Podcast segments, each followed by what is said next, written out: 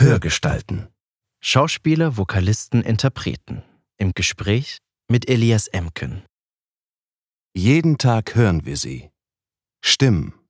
Stimmen wie diese. Man soll ja nicht besoffen den Besoffenen spielen. Und Ja, das, nee. Das wurde mir dort sehr eindringlich äh, klar, ist mir da klar geworden. Sie erzählen uns mal große, mal kleine Geschichten. Sie sind Vertraute unseres Alltags und begleiten uns vielleicht sogar schon seit unserer Kindheit. Ich habe angefangen zu sprechen, da war der Take eigentlich schon wieder vorbei. Ich hab's einfach nicht gesehen. Mein ganzes Timing, alles war im Arsch. Und hat mich auch nicht interessiert, was wir da machen. so. Doch, wer steckt eigentlich hinter diesen Stimmen? Was ist denn seine oder ihre Geschichte? Jetzt ist Aufnahme. Jetzt ist Aufnahme. Geil. Sag mal was. Eins, zwei, hallo, hallo. Ja, schlägt Grüezi, raus. Ray. Ja, grüezi. Wie geht's Ihnen? Herr Aus dem? Urlaub raus. Ich glaube, so können wir es machen. Ist schön. Dann werde ich, wollen wir nicht die Flasche öffnen? Willst du die Flasche explizit öffnen? Ja. Ich glaube schon. Ja, äh, Wobei sie knackt ja jetzt gar nicht mehr, weil du hast ja richtig gesehen, sie ist schon geöffnet. Aber das Geräusch gibt's ja trotzdem. Das Geräusch gibt's Das kann's ja auch mehrmals geben.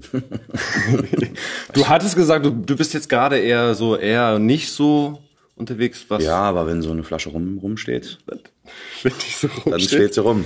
Genau, An das ist sich der, bin ich nicht so alkoholmäßig drauf. Das ist schon richtig. aber dann ähm, Aber so ein kleines Ding uns reinschwappern können wir schon. okay, das Ich muss dann noch gut. fit sein. Äh, Oder zum fit nicht, aber Du hast noch ein Essen, ja, das, aber das kriegst du ja hin. ja, ja, ganz bestimmt auch. Das ist David Nathan. Noch Fragen? Okay. Er ist die feste Stimme von Johnny Depp und Christian Bale. Zum Beispiel. Hörbuchsprecher von Romanen von Stephen King, Haruki Murakami, Sergei Lukianenko oder, oder, und, und.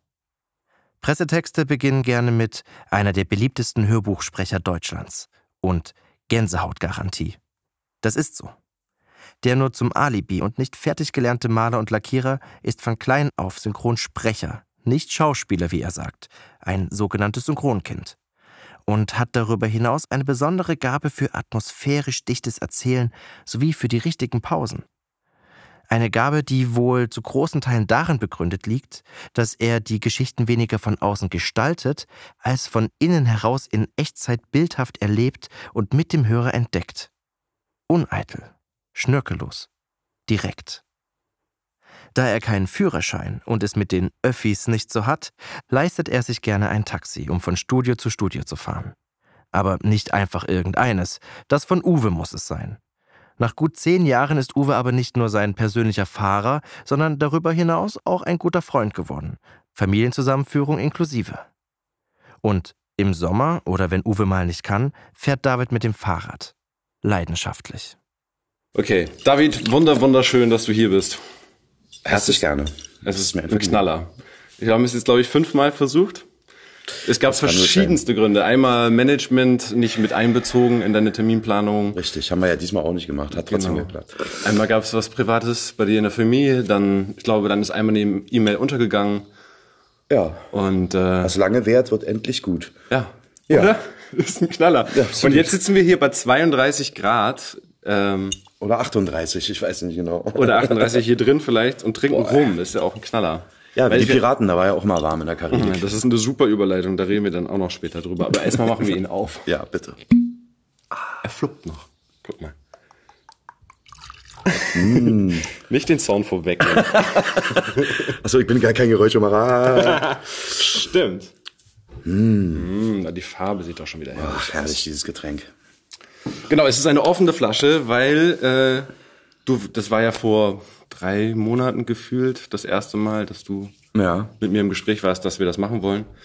Und äh, Da hattest du sie schon gekauft. Da hatte ich sie schon gekauft und das wird ja, ne, das muss ja weg. Nein, Quatsch. Aber dann hatten wir noch einen anderen Gast, der sich tatsächlich Der auch auch rum gewünscht hat. ja, Ja, und wir sehen jetzt gerade, sie ist tatsächlich nur halb leer. Ja, ja, wir, wir haben genug, äh, um uns, um die noch zu leeren. Es gäbe auf jeden Fall eine in Reserve. Ein Reserver in Reserve. Ich glaube, die brauchen wir nicht. Prost. Zum Wohl. Schön, dass ihr da bist. Vielen Dank für die Einladung.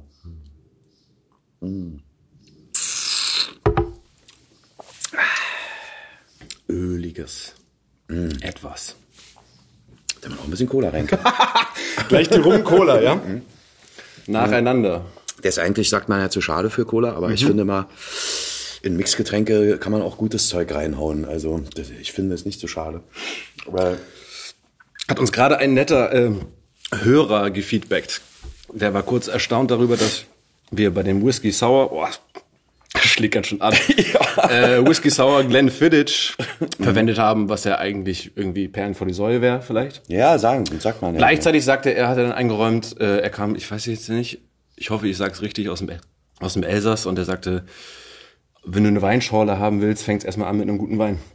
Das meine ich ja. Mixgetränke müssen, man lebt ja nur einmal. Also deswegen, und man soll nicht schlechten Alkohol trinken, bloß weil es gemixt wird. Also ich finde, ich trinke den auch mit Cola, Tatsache. Ja. Aber er ist einfach schon. zu geil, eigentlich. Man Ja. möchte ihn eigentlich pur trinken. Und dann, so wie du es jetzt gerade machst, einen Schluck Cola hinterher. Damit man nicht so abkaspert wie ich gerade. Weil es nachbrennt. Ich habe auch tatsächlich noch nicht so richtig gegessen. Also du wahrscheinlich auch nicht, wenn du gleich noch essen auch nicht, gehst. nee, nee, aber ja. Dann wissen wir ja Bescheid. ist ja auch so warm, ich kann bei der Hitze auch nicht wirklich essen. Also, hab ich keine Lust. Aber ähm, ich bin fit. Du bist fit. Ja, leg los. Das, ja, ich wollte gerade sagen, wie geht's dir? Mir geht's gut. Ja? Ja. Weil du hast tatsächlich mal frei und umso schöner, dass du hier bist und das trotzdem wahrnimmst. Ja, klar. Ich, ähm, aber ich arbeite gar nicht so, sowieso gar nicht so viel, also nicht so viel wie früher. Und äh, insofern mh, komme ich dazu, den Sommer in Berlin zu genießen und äh, muss nicht jeden Tag arbeiten. Das tut mir gut. Wann hast du das vollzogen, diesen Twist? Weil ich meine, ich weiß, dass schon öfter Thema war. Work-Life-Balance. Ja, das ist doch Das bei so- all unseren, bis bei allen Kollegen immer das gleiche Thema. Ja. Und äh, manchen gelingt es, man, und ich habe auch 20, naja, 20 Jahre nicht, aber lange darüber geredet und dann dauert es eben, äh, bis, bis, bis es irgendwie durchsetzt. Und ähm, ich glaube, es liegt einfach daran, dass ich so viele Hörbücher lese. Wenn ich jetzt immer noch so viel Synchron machen würde, dann gehst du halt von Serie zu Serie und bist den ganzen Tag dort verhaftet und hast nicht frei. Äh, und da ich das aber nicht mache, sondern nur noch selten mache und bei den Hörbüchern immer sage, ach, nehmt euch doch eine Woche mehr oder zwei und wenn wir einen Tag früher fertig sind, dann habe ich halt einen freien Tag. Und äh, dadurch habe ich das entzerrt, so das Pensum. Und, Das Pensum, äh, genau, das und, und das war das Wichtigste. So. Und ähm, ja, so wie es jetzt ist, kann es eigentlich bleiben. ist schon schön. Cool. Also Das heißt, Spitzi. du bist Spitzi. Das heißt, äh, ja, das heißt Urlaub zu Hause in Berlin. Jetzt. Dieses Jahr machen wir, ja, wir fahren ja im Herbst noch mal weg oder so, aber im Sommer bin ich jetzt hier und, äh, und ziehe mir meine Stadt rein. Ist sowieso so, ne? Im Sommer ist eigentlich Quatsch, in Berlin wegzufahren. Also Eigentlich schon, ja. Ist ja so der, der Traum, der, den viele haben, irgendwie die sechs warmen Monate hier zu verbringen und den Rest irgendwo äh, auf einer Insel oder so. Also so krass würde ich das jetzt nicht sehen, vielleicht in 20 Jahren oder in, oder in 15 oder so. Aber ähm, ich fahre schon auch lieber im Winter ins Warme, um einfach diesen scheiß Winter hier abzukürzen. Äh, Aber im Sommer. Macht ihr schon man- regelmäßig, ja? Das machen wir oft. Ja. Ja. Ich mache das dieses Jahr zum ersten Mal. Wir haben vier Wochen von Dezember, also Mitte Dezember bis Mitte Januar über demnach Weihnachten, Silvester und meinen Geburtstag. Schön nach Thailand, Laos. So, Perfekt. Stand lange an und ich wollte mal endlich mal wieder den Backpack aufpacken und losgehen. Und das ist schon über zehn Jahre her und jetzt haben wir es gemacht. Ja, so richtig, so eine lange Zeit ist bei mir auch lange her. Ich war da mal drei Monate da unten im Winter, das war natürlich abgefahren, ja. Dann kommst du hier wieder. Drei Monate. Das Geil. war toll. Wann war das? Ach, ist schon lange her. 98 oder so. Okay. Ach, 20 Jahre, verdammt. Konntest du so, ja. du konntest dich so lange rausnehmen, ja? Das war dann, war, Damals, ja, das war nicht, das ging. Ja, es war irgendwie nicht so ganz einfach, aber es hat funktioniert damals. Und dann, ich weiß noch, wie wir da in Thailand saßen, das war wirklich lebensverändernd. Und ähm, dann saßen wir am Ende da und haben gesagt, das machen wir jetzt alle zwei Jahre. Alle zwei Jahre machen wir drei Monate. Und das ist jetzt 20 Jahre her. ja. Okay. Ich war zwar ab und zu noch mal da, aber nicht für so eine lange Zeit. Und eigentlich ist es nur diese lange Zeit, die, die wirklich ähm, was bringt. die, die verändert. Die ersten drei Wochen guckst Sag du, das nicht, vier Wochen sind, sind Vier super. Wochen sind super, ja, aber, aber, aber ich sag mal, acht oder zehn sind schon geil. Irgendwie. Irgendwann kommt so ein Fall. Punkt, wo das egal ist und wo du vergisst, ob heute Montag ist oder überhaupt welcher Tag und, und das alles und so. Mhm. Und wir haben da so zeitlos gelebt und das ähm, hat unglaublich lange nachgewirkt. Ich habe noch ein halbes Jahr später Leute, die haben Quatsch, was ist denn mit dir? Du bist ja so, du ruhst ja so in dir und strahlst so was aus irgendwie. Und das war einfach nur, dass man das Leben extrem entschleunigt hatte. Und Mhm. ähm, ja, das ist mir seitdem nicht mehr gelungen. Allerdings habe ich inzwischen Familie, Kinder und so weiter. Die sind auch inzwischen groß. Also ich habe in der Zeit schon einiges gemacht. Es war eben nicht Zeit, äh, drei Monate abzuhauen. Aber sobald das wieder geht, werde ich das auch wieder machen. Ganz bestimmt. Und wart ihr dann, habt ihr dann eher die, die Inseln unten gemacht oder wart ihr auch in Nordthailand? Oder? Wir waren erst im Norden drei Wochen, Mhm. sind da durch die Gegend. Uns die ganze Nummer gegeben da, durch den Dschungel und nachts 0 Grad und tags über 40 und Fieber bekommen. Ach, und, wirklich? äh, Ja. Ja, so Oh, richtig Scheiße. schön und Flöhe und alles.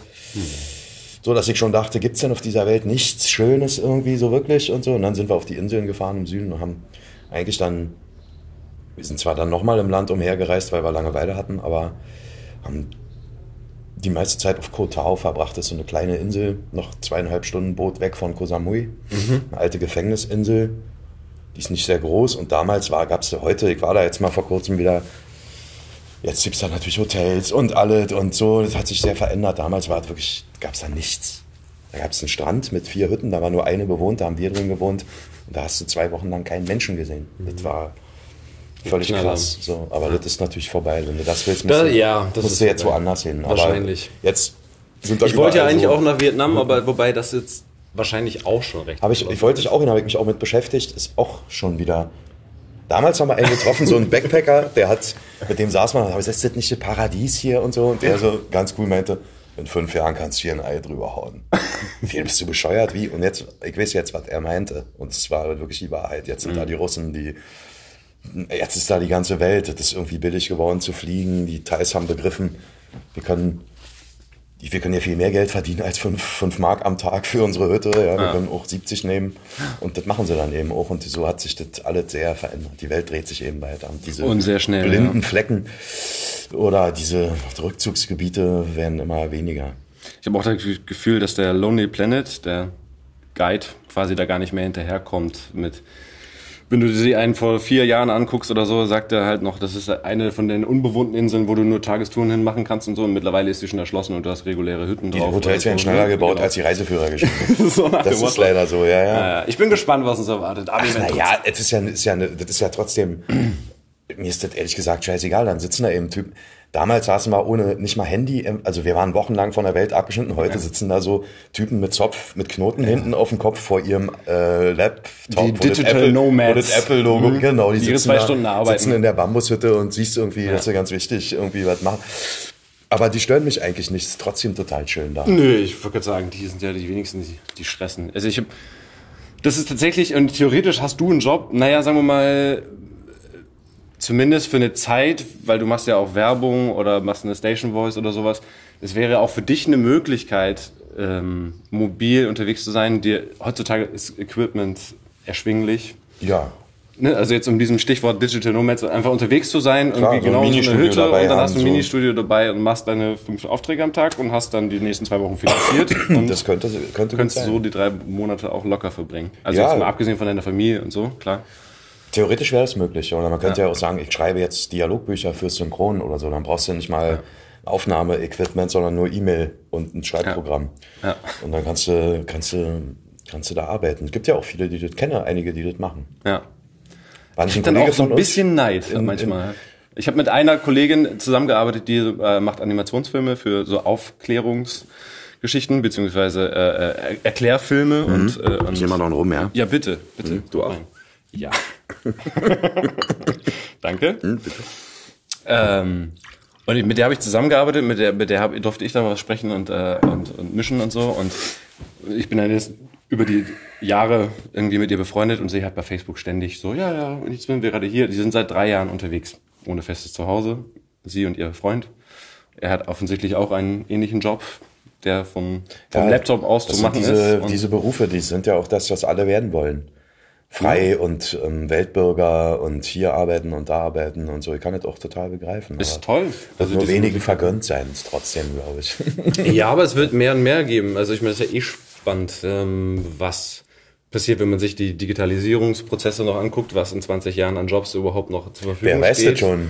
Ja, und ja. ob es nicht eh tatsächlich sowas geben muss, gerade wie gehört, ein dass, Grundeinkommen, ein bedingungsloses. Also, weil- Absolut. Weil, es gar nicht anders Äh, finanzierbar ja, Das wäre ist. natürlich nicht schlecht. Und ich, aber ich weiß gerade, was unseren Job angeht, Hörbücher sind davon, glaube ich, ausgenommen, aber so synchron. Es hieß auch schon vor 20 Jahren, es gibt bald Computerprogramme, die können das ersetzen.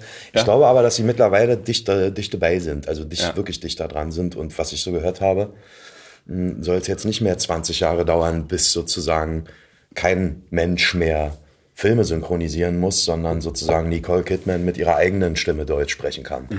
Und ich kann mir auch, wenn ich, wenn ich sehe, was oder höre, was so passiert, kann ich mir das durchaus gut vorstellen, dass es bald soweit sein wird. Ja.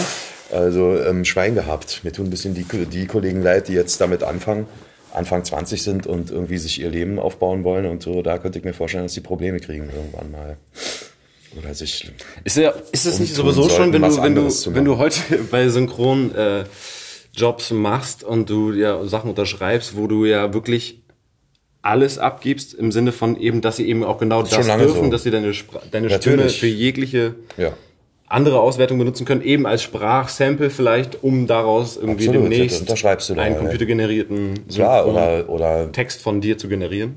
Ja, sie versuchen es immer wieder oder irgendwas ich zum McDonalds bringt die Puppe zum Film raus oder so eine Figur und die sagt dann eben mit deiner Stimme Hallo, guten Morgen, äh, noch ein Big Mac oder so. Und das kannst du gar nicht verhindern. Da musst du dann klagen oder, oder irgendwie so. Aber eigentlich, ja, unterschreibst du, dass du das alles abgibst, so mit der Arbeit. Was ja okay ist, wenn sie es gut bezahlen. Ja. naja, ja, wenn, sie es- wenn sie ein Buyout machen für das alles, dann können sie von mir aus, äh, weiß ich nicht. Ähm, ist ja immer alles eine Frage der Verhältnismäßigkeit so. Und, ähm, aber wenn sie, wenn sie das auch nicht machen, dann ist natürlich eine schwache Leistung. Ne? Das ist irgendwie blöd. Aber das ist ja eh gerade ein Thema und da ähm, gibt es ja viele Kollegen, die sich darum bemühen und das ein bisschen voranzubringen und so. Und das, da kann man aber nicht meckern. Auch da bewegt sich einiges. Und dass sie irgendwas mit den Rechten, klar, müssen sie ja von dir kaufen, dann sollen sie es auch haben. Ich, ich, ich finde es eigentlich gar nicht so. Mhm. Aber ist dir, ist dir das schon untergekommen oder ist dir das passiert, dass du, dass du irgendwann auf dich zukam? Sag mal, hast du das gesprochen oder was? Oder nee, das ist, wurde generiert aus oder beziehungsweise benutzt von Nee, das aus dem Kontext Gab es bestimmt schon, aber habe ich noch nicht bewusst mit erlebt. Also nicht, dass ich wüsste, nee. Nee. Noch nicht, aber ja, du könntest natürlich aus so einem Film einfach einen Werbespot zusammenschneiden oder so für den Ja. Film oder so. Ja klar, gut, das ist ja für den Trailer, wobei oft Ein Trailer sowieso, Trailer da nehmen sie dann ihre die Takes aus dem Film, so, aber ähm, aber sie könnten ja auch was anderes dich sagen lassen, sozusagen, ja. So, das ist noch nicht passiert. Das wäre ja auch schwierig. Ich glaube, da sind sie auch, das ist ihnen auch heiß, weil das kann auch teuer werden, dann klagst du da und weiß, weiß, ich weiß nicht genau, wie da die Gemengelage so, so ist, aber im Moment ist da ziemlich, äh, ziemlich viel durcheinander, glaube ich. Ich verstehe aber auch nicht so viel davon, muss ich sagen Von den rechtlichen. von den rechtlichen Sachen und so. Also da gibt es ja auch Anwälte, die dafür da sind und, ähm, und so. Ich bin nicht so jemand, der sich so gerne damit beschäftigt. Das vielleicht mag doof sein, aber, aber Völlig ähm, gerechtfertigt. ich ähm, konzentriere gibt's- mich auf das, was ich zu tun habe und denke, dann sollen andere sich um die anderen Sachen kümmern. Irgendwie. Ich habe keine Lust, mich ständig mit Geld oder so zu beschäftigen. Davon wird man nämlich doof. Aber wobei, wenn wir ja schon darüber reden, was Rechte angeht und äh, wir trinken rum, verzeih mir die Überleitung. Du hast es gerade eben schon gesagt mit Fluch der Karibik. Welcher Fluch? Äh, äh, ich weiß den Ausgang der Geschichte eigentlich gar nicht. Bei äh, Markus Off hat seine Klage dann letztendlich Erfolg Die hat seine gehabt? Klage, ja, ja, die hatte Erfolg, die Klage. Vielleicht müssen wir es einmal kurz erwähnen. Ich habe ja um ja, Fluch der Karibik, ich habe den ersten Teil gesprochen, dann wollten sie mich nicht mehr, dann hat er das gemacht und hat die ersten drei Teile gemacht. Und dann fühlte er sich unterbezahlt oder war unterbezahlt. angesichts des Erfolges, angesichts der so des Erfolges, abzusehen der, war, naja, wahnsinnig. abzusehen war der vielleicht schon, aber ähm, das, ich kenne seine Beweggründe nicht. er wollte auf jeden Fall dann angemessen bezahlt werden. Und es gibt in Deutschland so ein, gab es, ich weiß nicht, ob es noch gibt, so ein Urheberrechtsparagraphen, dass wenn du etwas tust, aber es kann auch ein Bild malen sein oder sonst irgendwas, und das wird ein totaler Mega-Erfolg und damit wird richtig Geld verdient, dann hast du das Recht, nochmal Geld nachzufordern, per Einklagen oder so. Das hat, der hat einfach sein Recht da also wahrgenommen an der Stelle.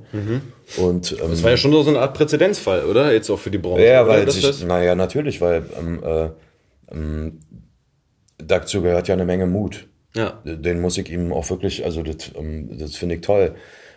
Wahrscheinlich hatte er auch, oder mit Sicherheit hatte er Alternativen sozusagen außerhalb dieser Synchronbranche, weil, weil du beißt ja nicht die Hand, die dich füttert, ja. Also, oder ich sag mal so, viele würden das nicht tun und wahrscheinlich auch völlig zu Recht, weil dir geht's gut, du sprichst deine Serien, bist ein beliebter Synchronsprecher, aber letztendlich, wenn du anfängst herumzustenkern, natürlich gerade wegen Geld, bist du auch ganz schnell weg vom Fenster. Keine Sau kennt dich, keiner weiß, wie du aussiehst und zwei Wochen später bist du vergessen.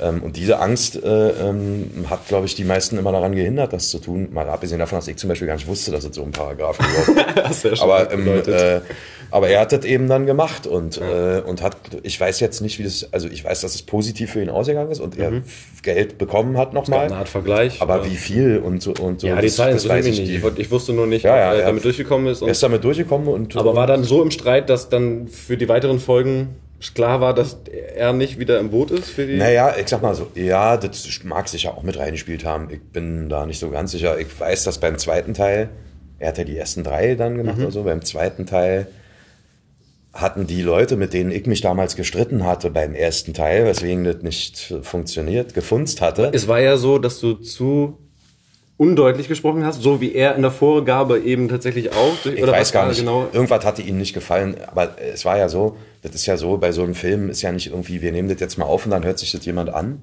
und, äh, äh, sondern die, die Menschen, die dafür verantwortlich sind, waren ja die ganze Zeit dabei und haben irrsinnig viel mit mir gearbeitet und so weiter und das war alles immer ganz super und so, die haben so amerikanische Akzent und so, it's so great, David, I like what you do, so, und so, dass ich schon dachte, ich rutsche hier gleich auf so einem Schleimteppich aus, ja.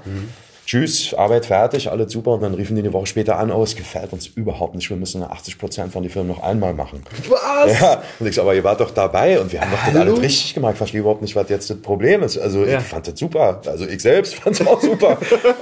und ja, dann war der Regisseur schon im Urlaub und sie wollten das ohne den machen. Und, ähm, und da habe ich gesagt, nee, Freunde, das mache ich nicht. Ich finde gut, was wir gemacht haben. Ich stehe dazu. Ihr habt das alle abgenommen und gesagt, wie toll es ist. Das ist ja wirklich und jetzt, ähm, und jetzt wollt ihr das normal machen aus Gründen, die sie mir nicht erklären konnten. So, was immer da gelaufen ist, ich habe mich dann auch ja nicht so dafür interessiert. Ich habe dann auch zwei Tage daran geknabbert und dann habe ich mir gesagt, komm, du, man muss ja auch nicht alles machen, vergiss es einfach. Und habe das halt abge abgelehnt. Und dann haben sie Markus genommen dafür. Beim zweiten Teil hatten diese Leute, die, aber waren die schon nicht mehr da, waren neue Leute da. Und die fanden das aber eigentlich ganz gut, glaube ich, dann doch, wie ich sie machte und wollten mich schon wieder installieren. Dann Okay, habe ich schon sogar schon wieder. Ah. gearbeitet für den zweiten Teil. Und dann erst haben sie idiotischerweise ihren Oberboss äh, informiert. Der hat gesagt, du kannst doch nicht die Stimme wechseln beim zweiten Teil. Hm, Dann war das wieder hinfällig. Und dann kam der Streit mit Markus und dann ab dem vierten oder so haben sie mich dann wieder installiert. Ja, Pff, ja also. so Und dann ist haben sie deine. Version gekauft und geschluckt, ohne zu zetern. Das war natürlich dann meine Bedingung. Er hat gesagt, jetzt aber hier keine Sperenzchen nochmal. Ich mache das so, wie ich das gut finde. Das zeige ich euch jetzt auch. Und ich mache das auch nicht zweimal oder irgendwie, sondern ich mache das so. Mit dem Regisseur, den ich gut finde. Wer, wer war das? Simon Jäger. Simon hat die Regie gemacht. Genau. Das siehst du die Geschichte. Und, äh, und Ja. dann möchte ich dabei auch betrunken sein dürfen und ich möchte das so machen, wie ich das machen möchte. Und ähm, ja, dann haben wir es auch so gemacht. Klar, ich habe dann hinterher, es ist immer blöd, so eine Stimme zu wechseln. Die Leute haben sich auch zu Recht beschwert, weil es einfach plötzlich klingt das alles ganz anders und äh, Hm. ich kann das begreifen, dass den Leuten das nicht gefällt, aber mh, naja, so ist das Leben. Ja. Gab's diverse Male. Ich erinnere mich immer noch Gab's zu gut oft, an genau. äh, Stirb langsam, den dritten Teil. Oder? Wenn man das hört, denkt man, im Urlaub. Irgendwas war. stimmt nicht. Ja. so. Und Bruce Willis ist nur noch irgendwie Dabei macht er die Hälfte der Größe und halb Ab- so dünn. Äh, Genau, so. dabei macht der Danneberg das gut, aber er macht es Ja. eben auf seine eigene Art. Und, total. ähm, und äh, Geil, das haben die damals versaut, einfach, die, die Disneys. Ja, so, ähm, ich ver- verstehe bis heute nicht. Aber anyway, also er hat diese, diesen Fall genutzt, um diesen Präzedenzfall zu schaffen und das hilft uns allen. Das muss man ihm wirklich zugute halten. Äh, ähm, Aber habt ihr seitdem Kontakt? hat sich einiges verändert. Nö, wir treffen uns manchmal so bei. Also er hat noch zu beim- tun. Er kriegt doch auch noch. Ich, Jobs das weiß ich nicht. Ich denke schon. Also erstens wünschen. mal, ja, es gibt jetzt nicht. Ich glaube, der Zusammenhalt in der Branche ist geringer, als man gemeinhin behauptet oder denkt oder so.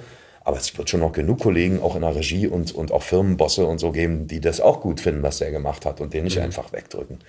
Und, aus, und im, außerdem haben jetzt andere ja auch schon dasselbe gemacht oder zumindest im Vor, Vorhinein andere Gagen verhandelt, um diesen Punkt dann eben zu vermeiden, dass man nochmal hinkommt und sagt, Leute, ich habe aber hier Batman gesprochen, wie sieht's denn aus? So läuft's nicht. Ich will jetzt mal anständig bezahlen. Weißt du, so, und jetzt bezahlen sie ja dann doch andere Gagen. Und das ist, dafür ist er mit äh, verantwortlich, ja, auf jeden Fall. Das war Cool. schon cool. Mhm. Schöne Sache. Ja. Ja, jetzt sind wir so reingesprungen. Eigentlich war ich immer noch so bei Urlaub, Freizeit und so. Wir wollten eigentlich noch das Fahrradfahren anschneiden. Weil du kommst ja in der Regel, also so habe ich dich kennengelernt, entweder von deinem Kollegen chauffiert mit Taxi. Du hast einen befreundeten Taxifahrer. Genau. Na, ich hab, den habe ich kennengelernt vor 15 Jahren. Ist ja so, die, die Welt ist ja kleiner, als man denkt und so. Mhm. Und ich bin, äh, im Winter fahre ich viel Taxi. Weil ich keinen Führerschein besitze, muss man dazu sagen. Ja, äh, äh, gut. äh, weil sonst wäre es ja irgendwie Und die. Öffis sind dir zu kacke.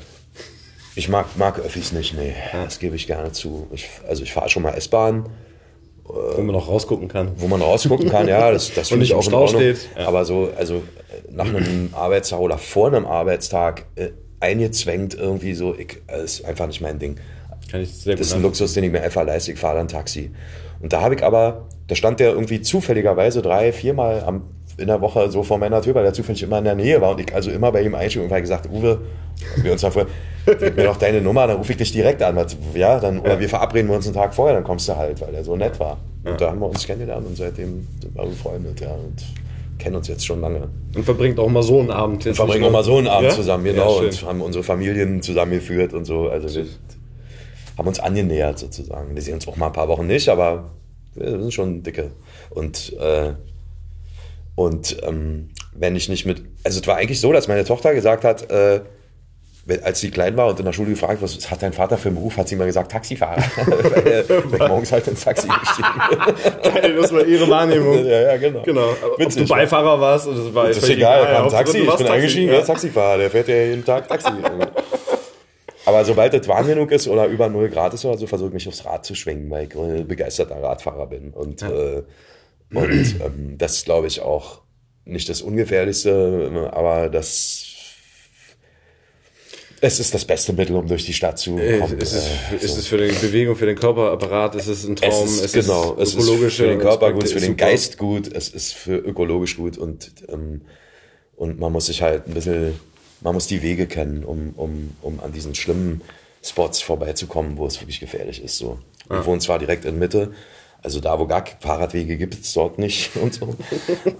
Und, a- aber ich komme inzwischen damit klar und, ähm, und bin ja auch versiert, so, so, sozusagen. Ähm, Und dann kannst du, kannst du schon mitmachen irgendwie so. Aber das ist meine Art, mich zu bewegen. Ja. Du fährst aber ohne Helm, oder?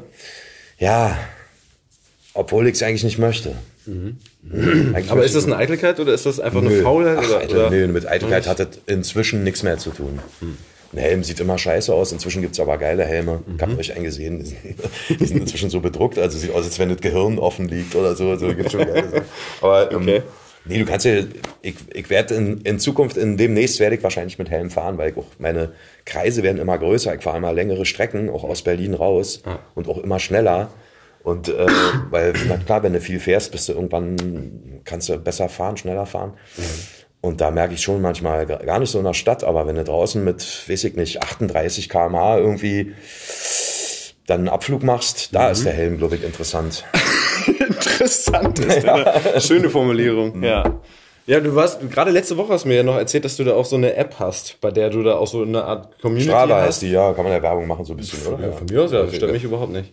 Ja, das ist ja eigentlich ja für Sportler, ich bin jetzt kein Spitzensportler, ich sitze nur jeden Tag auf dem Rad, aber, Aber du findest es interessant, um deine Strecken aber da kann man halt, äh, gibt ja mehrere Apps, auch Komoot oder wie die heißen. Also du kannst, ich bin so ein kleiner Statistiker, ich möchte gerne wissen, wie viel bin ich gefahren, wie viele Kilometer, wie schnell, Durchschnittsgeschwindigkeit, Herzfrequenz, hm, so, das sind so Sachen, die mich interessieren. Später kannst du dir auf der Karte dann eben angucken, wo bist du lang gefahren? Und äh, kannst die Strecke nochmal Herzfrequenz, hast du quasi eine, noch eine Apple Watch Ja, oder so eine Apple Watch, die wenn ich will, auch- ja? die, die misst, eigentlich kann man ja auch so einen Brustgurt sich rummachen und so, das ist mir dann aber echt too much. Also da, Mhm. das kann, machst du nur, wenn du irgendein Ziel erreichen willst.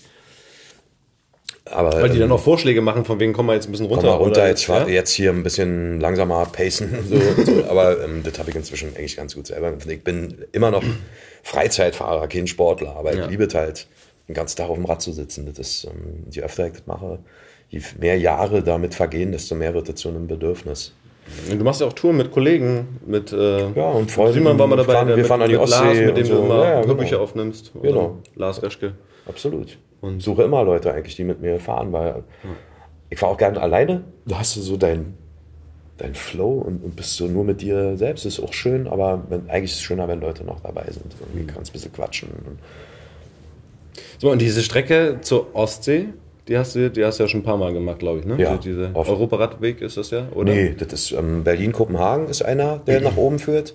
Dann gibt es den Usedom-Rad, Den Berlin-Usedom, den ich. gibt es auch. Ja. Und da gibt es natürlich noch Wege dazwischen, die man, aber das sind so die beiden Hauptrouten, die so sich nach oben schlängeln. Und dann kannst du dazwischen aber immer noch so abkürzen oder andere. Das macht ihr aber nicht an einem Tag, oder? Nee, kann, den Usedom kann man wahrscheinlich an einem Tag machen, aber das auf gar keine Lust. Also zwei, zwei Tage Ja. bis hoch. Ja. Ist immer so das Ding. Ich habe einen Freund in der Uckermark, auch einen Kollege, der da, der, da, der da am Wochenende mal ist. Und da ist meistens die erste Station, das sind so 100 Kilometer. Mhm. Und dann macht man am zweiten, fährt man dann bis an die Küste hoch. So.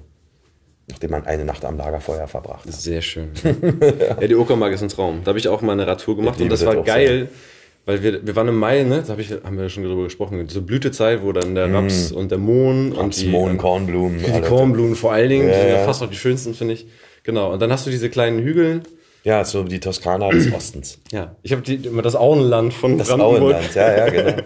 gesagt. Und, äh, und das war tatsächlich so, wir sind, wir haben eine drei Tage Tour da gemacht und wir sind zwei Tage keinem Menschen begegnet. Ja. Auf dem Fahrrad nicht. Das ist ja, man sagt, wie man so schön sagt, strukturschwache Gegend. Da gibt es keine Industrie, keine. kein, Ja. So, die Bauernhöfe sind auch nicht mehr äh, so ähm, Großbetriebe. Aber Also, es ist wunderschön. Ja, es ist ja so schön, weil nicht so Ne? viele Leute Genau. da sind.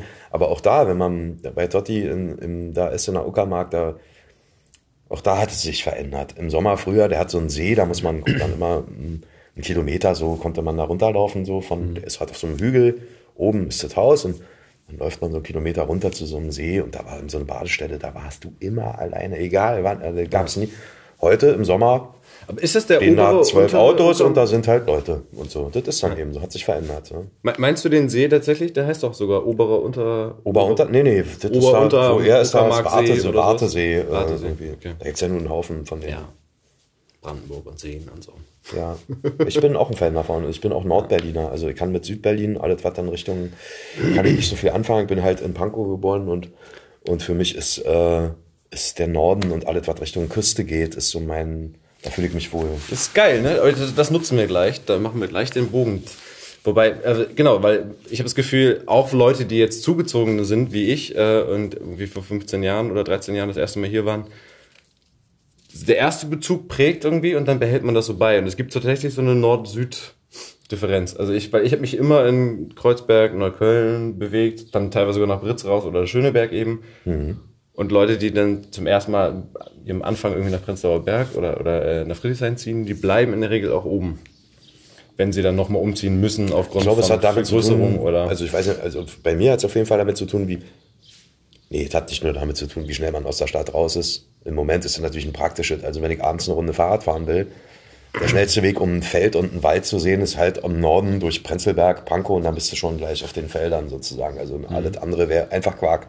Aber, ähm, aber ich bin da halt eben aufgewachsen äh, und ich glaube, das du hast schon recht, das, wo man, wo man zuerst so ist, das prägt einen. Aber ich kann mit, mit Britz und da unten und, und, und so mit Zehlendorf und so kann ich überhaupt nichts anfangen. Das ist mir nach so vielen Jahren und ich bin viel in der Stadt unterwegs und Ja. ähm, empfinde auch die gesamte Stadt als mein Zuhause. Also ich Ja. habe bestimmt keine Mauer im, im Kopf, im Kopf mehr. oder so. Das, also, oder jedenfalls ich mir das ein.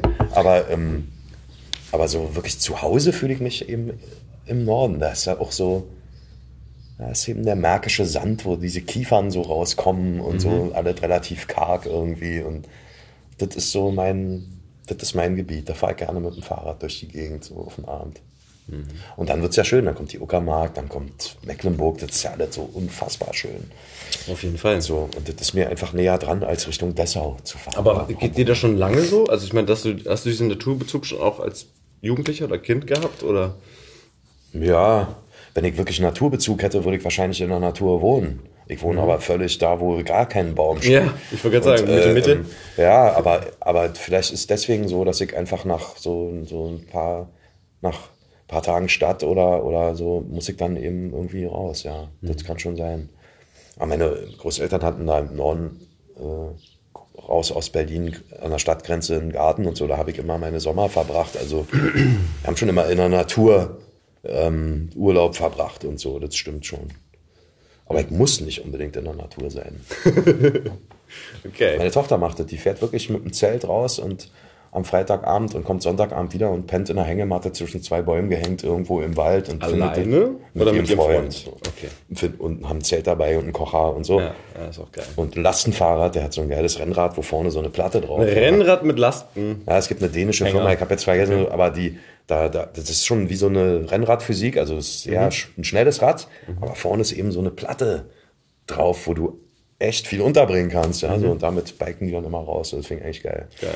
Und schlafen im Freien, weil sie das irgendwie brauchen. Und die Stadt ist auch so verrückt und voll und voller Menschen und Autos und Beton. Das, ich kann das schon begreifen, dass Total. irgendwie alle mal raus wollen. Und ich finde, alleine in diesen zehn Jahren, in denen ich jetzt hier bin, hat das, also ist es so viel voller geworden. Ich weiß nicht, wie du das auch so empfindest. Aber Auf jeden Fall, ich empfinde das Ich merke es zum Beispiel an den Öffis, die du ja nicht nutzt, aber alleine Ich das nutze sie ja ab und zu zu. den Stoßzeiten waren schon immer voll. Hat immer noch nichts zu tun mit Bangkok. Ja. Da, also wirklich, da wirst du erstmal, die haben ja das modernste U-Bahn-System, ist ja alles neu gebaut. Da, irgendwie, da bist du wie in so einem Science-Fiction-Film, sieht das aus. Du denkst, gleich kommt Tom Cruise um die Ecke und schiebt so Sachen weg und so. Überall so Bildschirme. Und ähm, du wirst so geleitet und trotzdem am Ende in die Bahn gepresst. Ja? Mhm. Von Leuten noch reingeschoben. Und das so, so schlimm ist es hier noch lange nicht. Nee. Und ähm, das sagt mir dann immer, wenn ich denke, oh, ist mir alles hier zu voll und zu viele Touris und so. Naja, das ist schon okay. Das ist immer noch eine kleine, eine kleine Metropole, unser Berlinchen. Berlinchen. ja. Ja. Okay, aber wo wir das schon angeschnitten haben, dass du da oben geboren bist und groß geworden bist, weil ich habe das, so genau haben wir da gar nicht drüber geredet und ich habe das auch nicht auf dem Schirm, weil ihr seid ja schon ein halbes Jahr vor Mauerfall, Ja, Mai, Eröffnung seid ihr rüber, Mai habt ihr 89 rüber gemacht. haben wir die DDR verlassen, ja. Also per Ausreiseantrag. Wir hatten schon, der, Der war aber schon lange gestellt oder lief so, schon ne? dann, ich glaube, drei Jahre. Und ähm, dann mussten wir innerhalb von, 48, als er dann genehmigt wurde, ähm, mussten wir innerhalb von 48 Stunden dann halt Ostberlin verlassen Richtung Westberlin. So. Und das haben wir dann gemacht. Aber im Mai war noch nicht abzusehen, dass jemals diese Mauer nicht mehr sein wird, sozusagen. Also, Nee, und klar. ähm, ja, aber so war es, ja. Ich habe noch einen Sommer Westberlin gesehen, wie es gemeint war. Wie jetzt? Na, so wie Westberlin war ja in meiner Erinnerung ein kleines Pissdorf sozusagen. Ja, es war Deine so eine Erinnerung von, von jetzt also selbst Zeit? ich, der aus, aus dem grauen Ostberlin kam, Ja. habe sofort gemerkt, das ist hier ein Dorf. Ist ja auch klar, du fährst ein paar Meter und stehst du wieder vor einer Mauer. Der, natürlich kann man, waren wir in der DDR eingesperrt, die konnten ja, wohin sie wollten, fliegen oder fahren, ja, aber im täglichen Leben bist du immer an dieser Mauer gelandet. Du konntest mit dem Bus zur Endstation fahren, da war garantiert Mauer. Auf der anderen Seite stand schon so ein Grenzer. Ich hatte komischerweise das Gefühl, mehr eingesperrt zu sein äh, in den Als ersten, vorher? als vorher. Also, aber das ist natürlich nur, ein- nur ein physisches Gefühl. Also mir war schon bewusst, dass ich jetzt in einem, dass ich jetzt, dass die Welt mir jetzt offen steht. Aber, aber du, Berlin war schon sehr so in seiner eigenen Soße schwimmendes Ding irgendwie so. Ja. Und ähm, das war aber dann schnell vorbei. Ja, dann, dann war, war ja eh alles eins. Alles eins. Aber du warst ja schon, du warst ja schon quasi drüben aktiv und hast ja schon für DEFA-Filme synchronisiert oder so? Klar, mein Papa ist ja auch Klar, Schauspieler. Genau, Michael Pan ist. Und meine Oma war auch Schauspielerin und, äh, und ähm, als kleiner Junge habe ich immer im Synchronstudio mitgesessen, hat mein Vater mich halt mitgenommen. von der Pike aufgelernt quasi. Genau. So geht's ja vielen Kollegen. Simon Jäger und so, die sind ja auch alle, im Grunde haben die ähnliche äh, ähm, Biografien, wenn, was das angeht. Der ist, glaube ich, gecastet worden damals, aber, Genau, aber, der ist, glaube ich, ähm, über Ollis Mama. Genau, Oliver aber letztendlich kommst du als kleines Kind da irgendwie rein und irgendwann sagt einer zu dir, du geh mal hier an das Mikrofon und Mama da, das, was der da macht. äh, so, und dann habe ich das gemacht und dann, und ab da hat es eigentlich nicht mehr aufgehört. Ja. Ich, als Jugendlicher fand ich das auch super. Ich, fand, ich hatte da Freunde, waren auch immer dieselben, die das gemacht haben und so und dann war ja eine andere Art zu Ich synchronisieren. wollte gerade sagen, was für Filme waren das? Also ich habe sowas aus Ich der kam, Zeit. Gott sei ich Dank, als ich Hast dann- du noch irgendeine Erinnerung? Ja, schöne Erinnerungen. Ja? Als ich 15 war zum Beispiel, habe ich, ähm, damals kamen Filme auf, da war ja schon so das Ende der DDR in Sicht, also 86, 85, 87. Das war ja schon ein paar Jahre bevor die Mauer fiel. Da kam ja schon Gorbatschow, Glasnost, Perestroika. Da gab es teilweise neuartige Filme aus Russland zum Beispiel, die dann erst noch verboten waren in der DDR, weil die zu subversiv sogar waren. Mhm. Zum Beispiel gab es ein, ein, weiß ich noch total genau, fanden wir alle damals, das war so spannend. Das war ein russischer Film in so einem russischen Dorf irgendwo bei Moskau äh, über ein Mädchen, das zu Tode gemobbt wird. Also alle mobben sie, keiner kann sie. Das war ja ein Thema, was im, im Osten der DDR, es gab sowas gab es ja nicht. Es waren ja alles man ging ja miteinander sozialistisch um und, ja. äh, und äh, so. Und, und das alleine dieses, dass das das Thema dieses Films war und dann so hart auch noch, fanden wir alle total krass. Und äh, ja, plötzlich standen wir da, wir 15-Jährigen, die bei der DEFA das immer gemacht haben und haben mhm. halt sowas synchronisiert. Und das, das weiß ich noch. Na klar, hast du auch Zeichentrick gemacht oder es gab ja, russische Filme. Ich habe eine australische Serie irgendwie im Osten synchronisiert. Wirklich? Ja, ja. Auch mit Jugendlichen so. Die war konform, die war regimekonform. Die war wahrscheinlich, ja, da ging es glaube ich um nichts weiter. Das war halt nur eine reine Unterhaltung. So, so was gab es schon, ja, klar. Okay. Also, die haben ja auch äh, manchmal Westproduktionen gezeigt. Also, mhm. die wurden dann teilweise auch manchmal neu synchronisiert, weil sie wahrscheinlich die Westsynchro nicht kaufen wollten oder, oder das zu teuer war oder weiß ich nicht. Dann haben sie das nochmal gemacht. Und wie hast du das dann mitgekriegt? Also, ihr seid ja dann rüber und habt ihr dann gleich da auch den Bezug zu anderen Synchronateliers quasi in Westberlin gefunden? Ja, naja, es ist, es ist ja so, wir waren ja im Grunde, also die meisten unserer Freunde und die Kollegen meiner Eltern aus dem Theater, die waren alle schon weg. Die okay. sind in den Anfang der 80er abgehauen. Und die standen im oder drüben geblieben oder bei. Ja im Grunde war diese Synchronbranche in Westberlin war gar keine Westberliner Synchronbranche mehr und ist es auch heute nicht. weil, weil die Ossis das alles übernommen hatten. Die waren alle schon dort und haben dort Geld verdient und gearbeitet. Das heißt, mein Vater ist einfach nur rübergekommen und hat am nächsten Tag gearbeitet. Mhm. Bei den, bei den Kollegen los, aus der DDR, die er zwar ein paar Jahre nicht gesehen hat, aber die gesagt haben, hey, da bist du ja endlich. und hier hast du Geil. Serie und, und so weiter. Und dann wurde sofort Geld verdient. Das war natürlich ein Glücksfall. Total auch natürlich etwas, was wir wussten, dass es so sein würde. Mhm. So, aber ähm, ich war da ein bisschen von ausgenommen, weil ich war ja schon, ich hatte dann so ein komisches Alter, war dann mit der Schule fertig, bevor wir ausgereist sind. Ja. Und dann durfte ich aber natürlich nicht auf die Schauspielschule. Das war das mein ja, ne? Begehr weil, war. Weil du Ausreiseantrag. Der durfte Ach, das, das, weil du dann darfst du nicht aufs Abitur oder, oder, darf dann, oder Abitur, dafür war ich sowieso gar nicht gut genug in der Schule. Das okay. hätte ich eh nicht geschafft. Hing auch ein bisschen mit dem Antrag zusammen, weil ich habe ab dem Tag, wo ich wusste, wir werden dieses Land hier verlassen, hat mich da nichts mehr interessiert. okay. War ich natürlich auch der Rebell. Aber also, was war mit Freunden aus der Zeit? Also ich meine, hast du dich dann da auch distanziert schon? Überhaupt nicht. Also ich hatte meine, meine Freunde und ähm, das war ganz schlimm, als ich die dann verlassen musste. Das war grauenvoll. Da habt ihr auch drüber geredet, ja? Also Natürlich. Das im Vorfeld. Also, Im Vorfeld sowieso. Es schwebte ja immer über uns, aber ja. da das nie passierte, sondern immer nur so über dir schwebt, irgendwann wird das ja so ein, ja, wenn ihr dann weg seid und so, so. Und, das, und dann plötzlich kommt ein Brief innerhalb von 48 Stunden. Das das natürlich, krass. da flossen die Tränen und so weiter. Und dann mhm. haben wir uns dann noch gleich ein paar Wochen später in Prag, das war immer der Treffpunkt zwischen Ost und West, äh, haben wir uns dann getroffen. Ich bin dann über Celle, Bayern nach Prag gefahren mit, mit einer Mitfahrzentrale. Mein Kumpel, okay. mein bester Freund ist dann halt auch nach Prag irgendwie. Und dann haben wir uns da unter dem Arsch vom Wenzel, auf dem Wenzelsplatz unter dieser Pferdestatue hat man sich immer getroffen. Das war so der Treffpunkt. Okay. Und ähm, aber das war natürlich schlimm, die alle zu verlassen, so Familie und, und Freunde und so. Ähm, aber wenn man, jetzt habe ich gerade einen Denkfehler, wenn man jetzt nach Prag fährt, als, also als, als DDR-Bürger, und hätte man dann nicht auch die, die, Route, die du genommen hast, zurücknehmen können, um jetzt zu sagen, man bleibt quasi schon gleich im Westen und sieht nee. rüber? Das ging nee, nee, die Grenze zwischen Tschechien oder damals Tschechoslowakei und, ja. und war genauso gesichert wie die Grenze okay. zwischen DDR und BRD. Ja.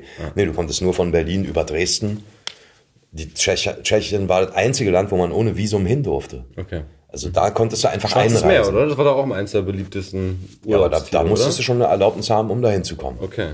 Ein Visum. Ja. Also ich weiß, in meiner kleinen, als ich kleiner Junge war, waren wir in Polen. Mhm. Da durfte man damals auch noch in den 70, Anfang der 70er, Mitte der 70er, durfte man da einfach hinfahren. Mhm. Später auch dann nicht mehr. Du durftest einfach nicht nach Polen fahren. Wir waren auch mal in Ungarn, aber das war dann schon gar nicht so einfach zu organisieren. Also Tschechien war wirklich das einzige Land, da hat man sich dann immer getroffen. Oder auf einer Autobahnraststätte auf diesen Transitstrecken. Mhm. Das war auch, aber da war immer die Stasi dabei, die so fotografiert haben aus dem, aus dem, Hand, aus dem Handgelenktäschchen wurde dann so, und die haben ja noch heute Fotos, wie die so da stehen und uns fotografieren, völlig abgefahren. Ihr habt den zurückfotografiert. Na klar, dann, als wir im Westen waren, ja, da konnte uns ja nichts mehr passieren. Ah, stimmt. Im Die Osten. haben noch fleißig Akten gesammelt über euch.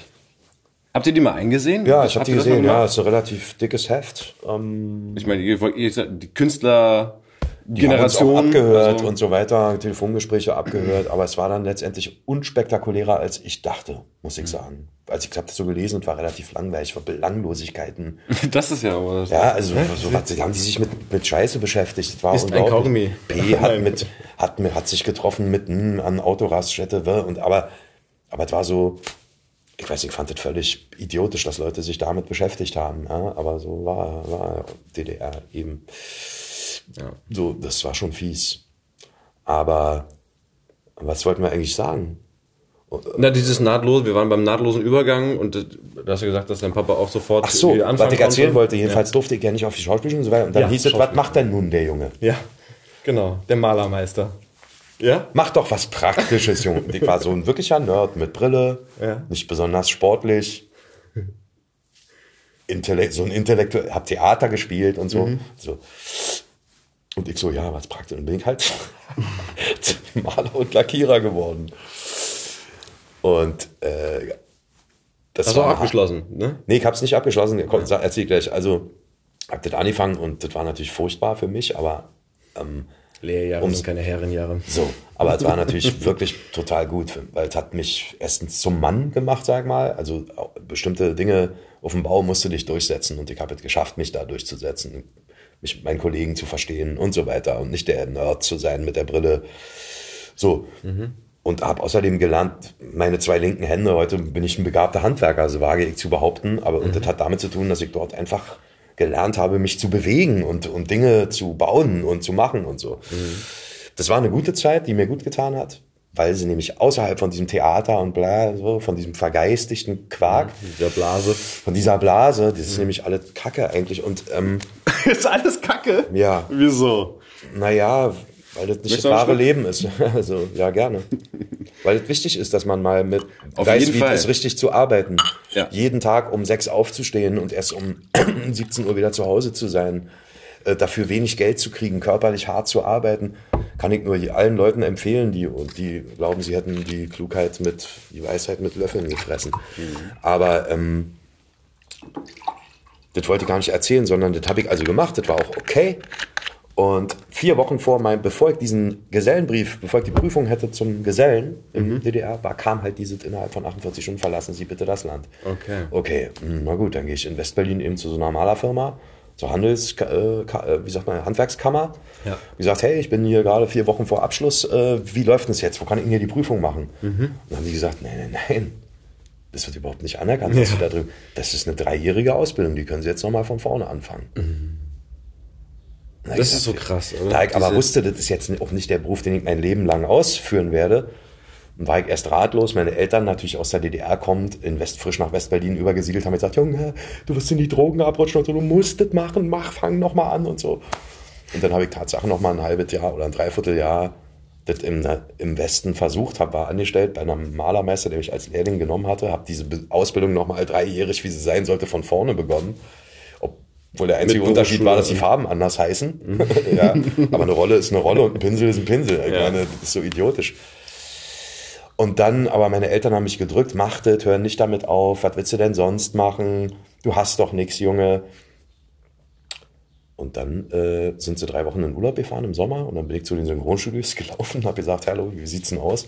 Und als sie wiederkamen nach den drei Wochen, hatte ich schon zwei Serien am Arsch und irgendwie und habe diese Maler-Sache einfach sein lassen. Habe Ja. seitdem synchronisiert. Du Ja, hast gesagt, hier guck mal, Mami, Babi, ich hab schon was. ja ich habe Ja? schon eine Serie hier bei Ja. Dings und so und dann war das auch okay. Die wussten, dass ich das nicht drei Jahre nochmal durchhalte. Also so hart war ich dann auch nicht und das war auch nicht mein, das war auch nicht das, was ich machen wollte. Das war eine schöne Erfahrung, die war auch wichtig, aber fünf Jahre meines Lebens war sie jetzt auch nicht wert. Aber es ist ja geil, dass deine Eltern da, dann so besorgt waren, weil sie, man, sie haben doch selber, also zumindest Michael Pan hat ja die ganze Zeit auch synchronisiert und hat auch noch gedreht, oder? Ja, ja, klar. Was mit deiner Mama weiß ich gar nicht. Die hat doch eigentlich eine Künstleragentur gehabt dann, oder? Oder kam das Nee, das kam erst später. Die, die hat später. zwar im Thea die hat, ähm, die ist gelernte Buchhändlerin und Mhm. hat im Verlag gearbeitet, als ich ganz klein war. Dann hat sie eine Weile nicht gearbeitet. Dann kam meine Schwester nämlich und so, als ich sieben, acht war. Und ähm, dann hat sie später, mein Vater war im Deutschen Theater engagiert, in, Lange in der auch, Schumannstraße, lange. Und sie hat dort auch gearbeitet in der Besucherabteilung, hat aber, glaube ich, nur, ich weiß nicht, eine 30, 20, 30 Stunden Woche gehabt, irgendwie so. Hat da gearbeitet.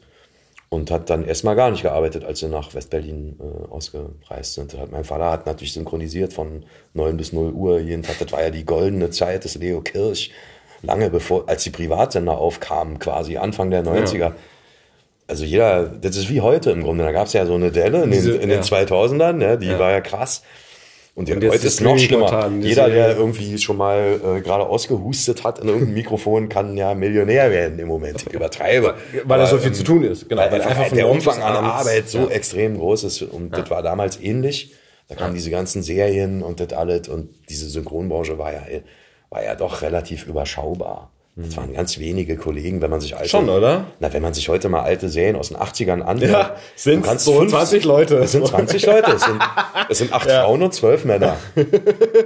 Davon sind zwei die, die tiefenbrummigen, zwei die coolen Typen, dann gibt's da zwei Verrückte und das war's. Und das waren alle, die das da alles gemacht haben. Und das, ähm, das hat sich damals in den, in, mit der Wende geändert. Dann kamen die Ostkollegen dazu, es war aber genug Arbeit für alle da. Und äh, ähm, ähm, tja, es war eine goldene Zeit sozusagen. Und die hat mein Vater auch genutzt, als wir dann ausgereist waren. Den muss ich auch noch hier einladen. Das, äh, Mach das mal. Das mache ich. Ja, ja. Der hat eine Menge zu erzählen, Ich weiß. gerade über diese Zeit. Voll. Ja.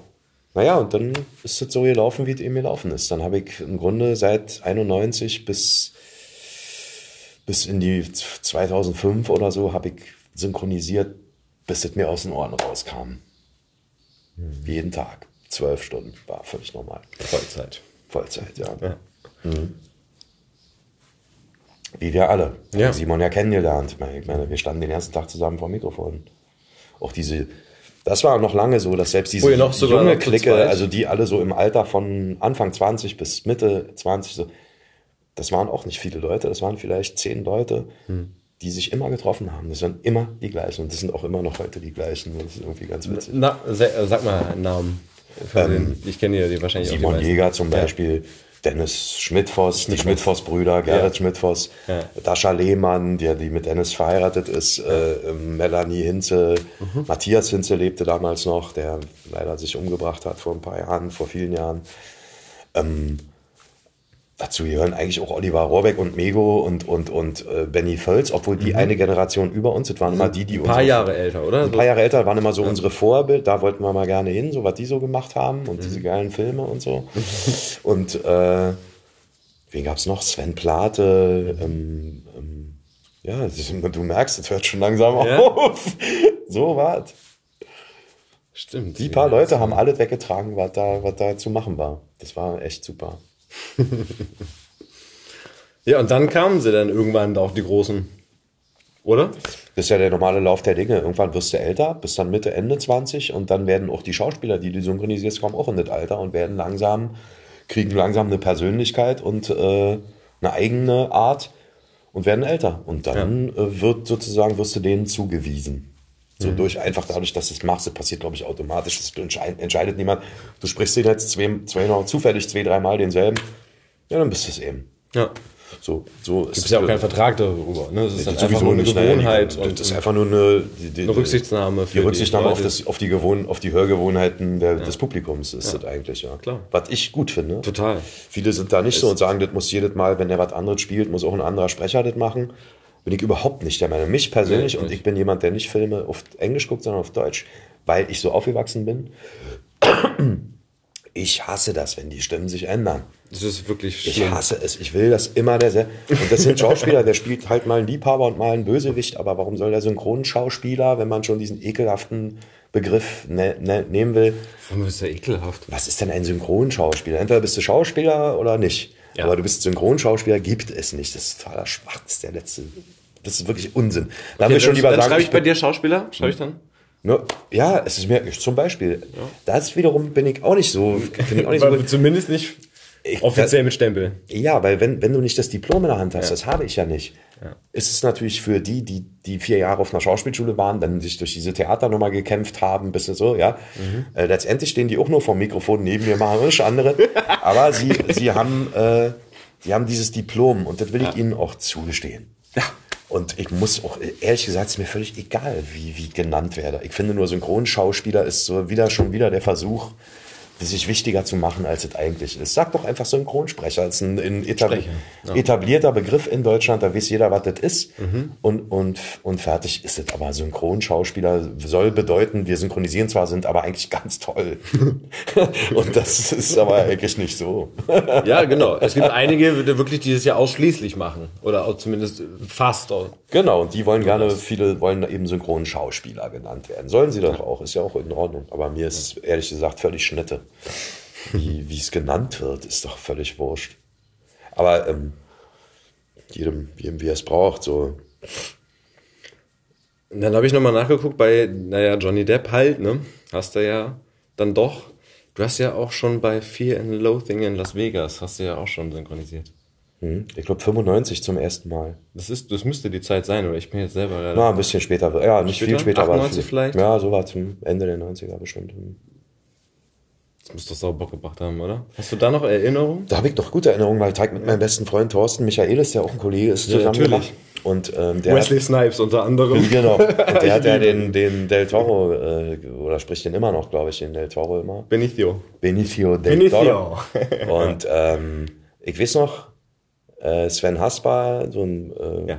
Regiekollege von uns, hat, hat, äh, hat damals uns angerufen und gesagt, Leute, ich weiß auch nicht, was das für ein Film ist. Das geht um Drogen und so weiter. Ihr könnt machen, was ihr wollt. Bringt mit. ist mir egal. Und dann weiß ich noch, sind wir am ersten Tag, morgens um Montag, um acht, saß ich in in Thorstens Mercedes auf, dem, auf der Avus Richtung Babelsberg, wo das gemacht wurde, und habe einen mörderischen Joint geraucht.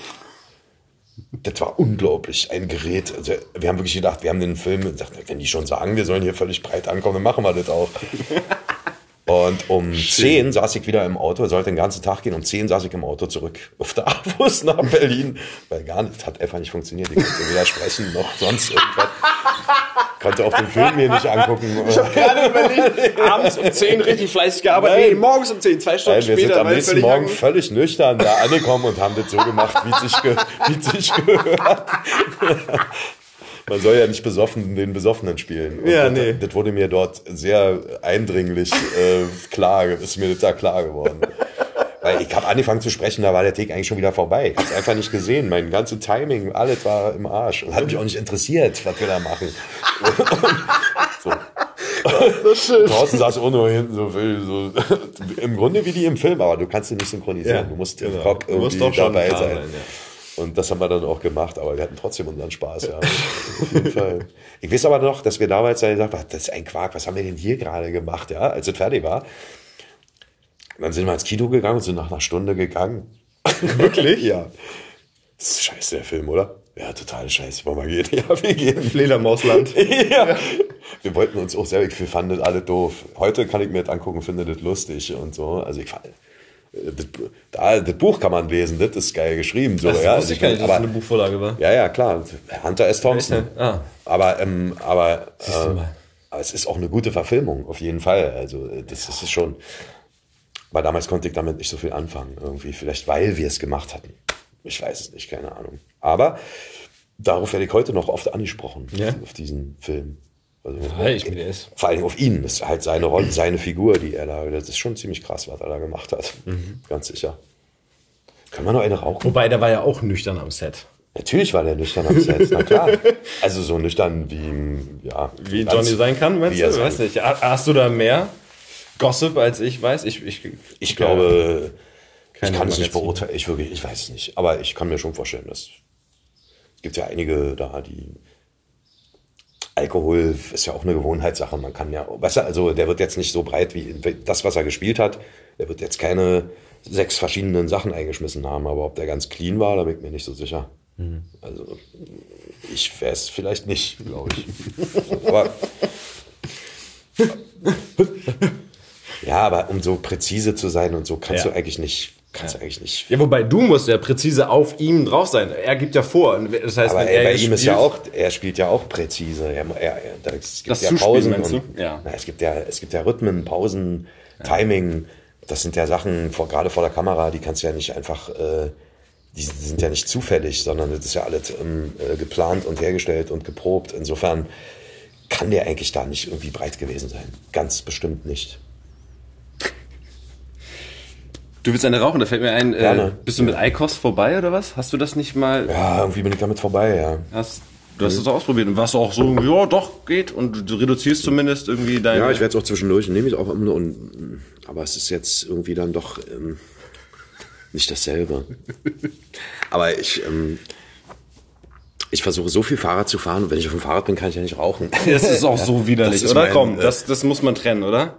Auf jeden Fall. Also ich habe schon Probleme damit. Ich meine, du fährst ja auch Rennrad, aber ich ja selbst, ich, also ich wäre eher in Holland. auf dem so. Rad rauchen finde ich Das meine ich, ist pervers. das ist so Das geht eklig, nicht. oder? Inzwischen ist es schon Danke. schwierig für mich, wenn man anderthalb Stunden als Raucher auf dem Rad sitzt, Mhm. ist es ja schon trotzdem so, obwohl du dich freigeatmet hast und irgendwie schwitzt und, und, und so, du steigst ab und möchtest eine rauchen eigentlich, Mhm. obwohl du noch gar nicht normal atmest. Ja, das finde ich inzwischen schon pervers. Und das ist aber ein gutes Zeichen. Wenn die Lungen sich so geöffnet haben. Ja, du Bläschen bist so und frei und, und, und, rein aber dein Körper sagt und so. natürlich, komm, rauch eine. Aber es ist doch idiotisch, anderthalb Stunden durch den Wald zu fahren und diese Luft einzuatmen und sich dann schlechte Luft reinzuhauen, sobald man damit aufhört. Ja, ich, ich kann es aber trotzdem nicht ganz lassen. Ich versuche es nur äh, zu reduzieren. Aber zum Rum brauche ich jetzt eine. Ja, wir, wir unterbrechen jetzt einfach. Wir rauchen jetzt eine. Komm. Okay. Oh, es ist ja schon, es ist ja schon 20 nach 8. Du hast bis wie viel? Naja, 20 von 9, 20 Minuten noch? ja. Na, dann, äh, dann rauchen wir jetzt eine und äh, wir haben so viele Sachen nicht angesprochen. Ist das doof? Ähm. Ich kann ja auch nochmal wiederkommen irgendwann. Dann kommst du noch mal wieder. Für den zweiten Teil. Für den zweiten Teil. Aber Du haben wir noch. Scheiße erzählt nur? Nein, oder? überhaupt nicht. Ich glaube, wir haben was sehr Schönes erzählt. Wir rauchen jetzt. Und darf ich mir eine von dir nehmen? bitte. dauert es nicht noch länger. Danke. Und dann, äh, Ist ja egal, lesen kann. das ist es. Wenn es nicht geht, dann kommst du noch wieder. Aber kann, kann man noch machen. Kann man nicht zwei Teile machen, so zwei Nachteile? Ich habe das Gefühl, wir haben noch gar nichts gesagt. Läuft. Achso, den müssen Läuft. Ähm, wir haben das ja schon thematisiert. Ich muss jetzt nicht nochmal sagen, was das ist, oder? Ähm, Oder soll ich dir noch den Titel nochmal mitgeben? mach ihn doch. Ich kann ihn dann zumindest, ich kann ihn vielleicht rausschneiden, Gut. aber dann habe ich ihn. Weißt Ja. du, weil ich nämlich genau weiß, wie ich das lösen werde. In Ordnung. Ich werde dich auch einmal eine von der Geschichte quasi mitten rein, wo wir rauchen gehen, weißt du, werde ich da schon reinsetzen. Ja, Wahrscheinlich dann am besten, die hier ist sehr kurz, die hat nur zwei Seiten, die, die, der Pan? erste Kapitel von Panaroma. Ja. Und äh, das hat hier dreieinhalb, vier, ist Eben, ein das ist auch bisschen die länger. Langsamkeit, da gehen wir dann raus. Genau, Ne? super. Mm, Äse. Tom Robbins. Pan Aroma. Heute im Angebot. Die rote Beete ist das intensivste aller Gemüse. Zugegeben, der Rettich ist aufregender, aber das Feuer des Rettichs ist ein kaltes Feuer, ist das Feuer der Unzufriedenheit, nicht das der Leidenschaft. Tomaten sind immerhin lebhaft frisch, aber Tomaten werden durchzogen von einem Hauch Frivolität. Rote Beeten sind todernst. Slawische Völker verdanken ihre physischen Charakteristika den Kartoffeln, ihre schwelende Unruhe den Rettichen, ihre Ernsthaftigkeit den roten Beeten. Die rote Beete ist das melancholische Gemüse, jenes, das am bereitwilligsten leidet. Soll mal jemand versuchen, aus einer Steckrübe Blut zu quetschen?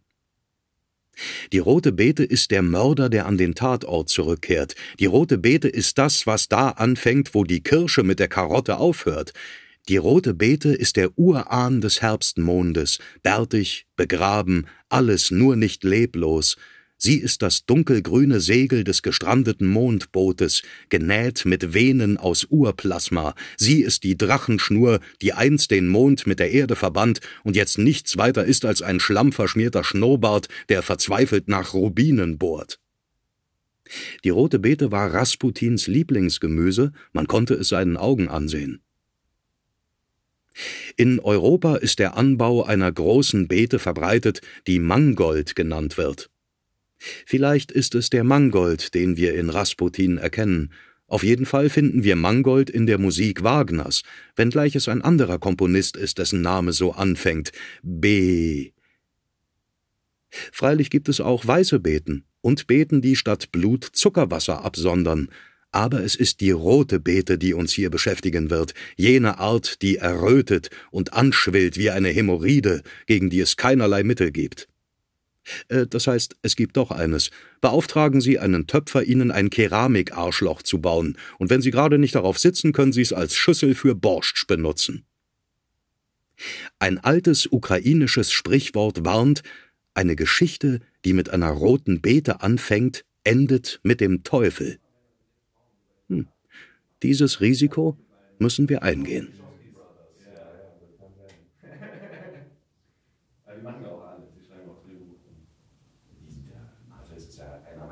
Oder? Ja. Wahnsinn. Hast du da eins? Hast du das? Ja, das ist ganz klein. Ich bin der Typ, der wacht doch auf an seinem Computer. Ja. Leo.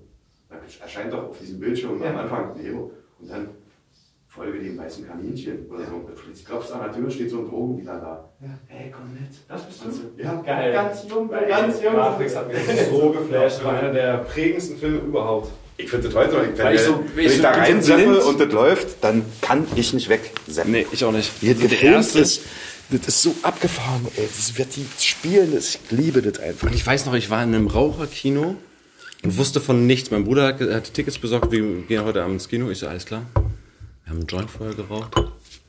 Und ich wusste, das ist geil, wenn man gar nichts weiß. Ja. Und ich weiß, bei dieser Situation, bei der Szene, wo er schon an der Drainage da hängt und so und fragt, warum tun meine Augen so weh? Weil du sie noch nie benutzt hast. ja, so, nur ist mir so schlecht geworden. Ich so, ich muss, ich muss raus, ich muss mal pissen. Also. Absolut, ja. Und dann standen wir beide im Klo. Das, das, das, das ist auch ist übrigens eine der, ähm, ähm, für mich ist das die Synchronreferenz.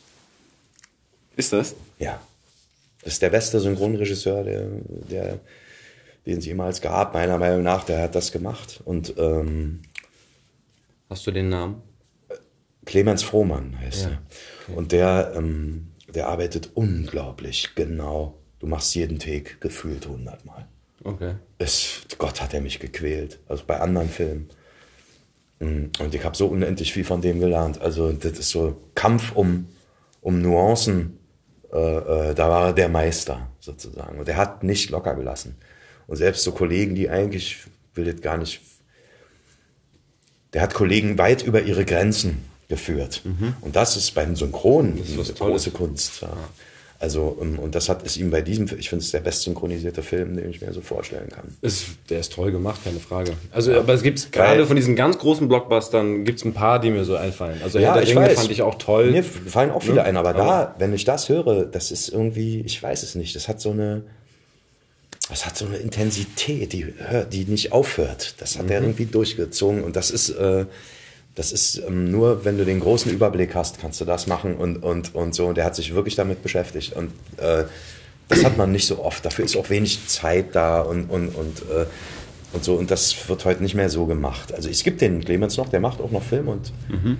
und so. Und, ähm, aber kann ja nicht alles machen. und ähm, egal, ich, ich finde einfach, das ist äh, besser geht's nicht, glaube ich. Besser, wüsste nicht, wie das besser zu machen gewesen wäre. So.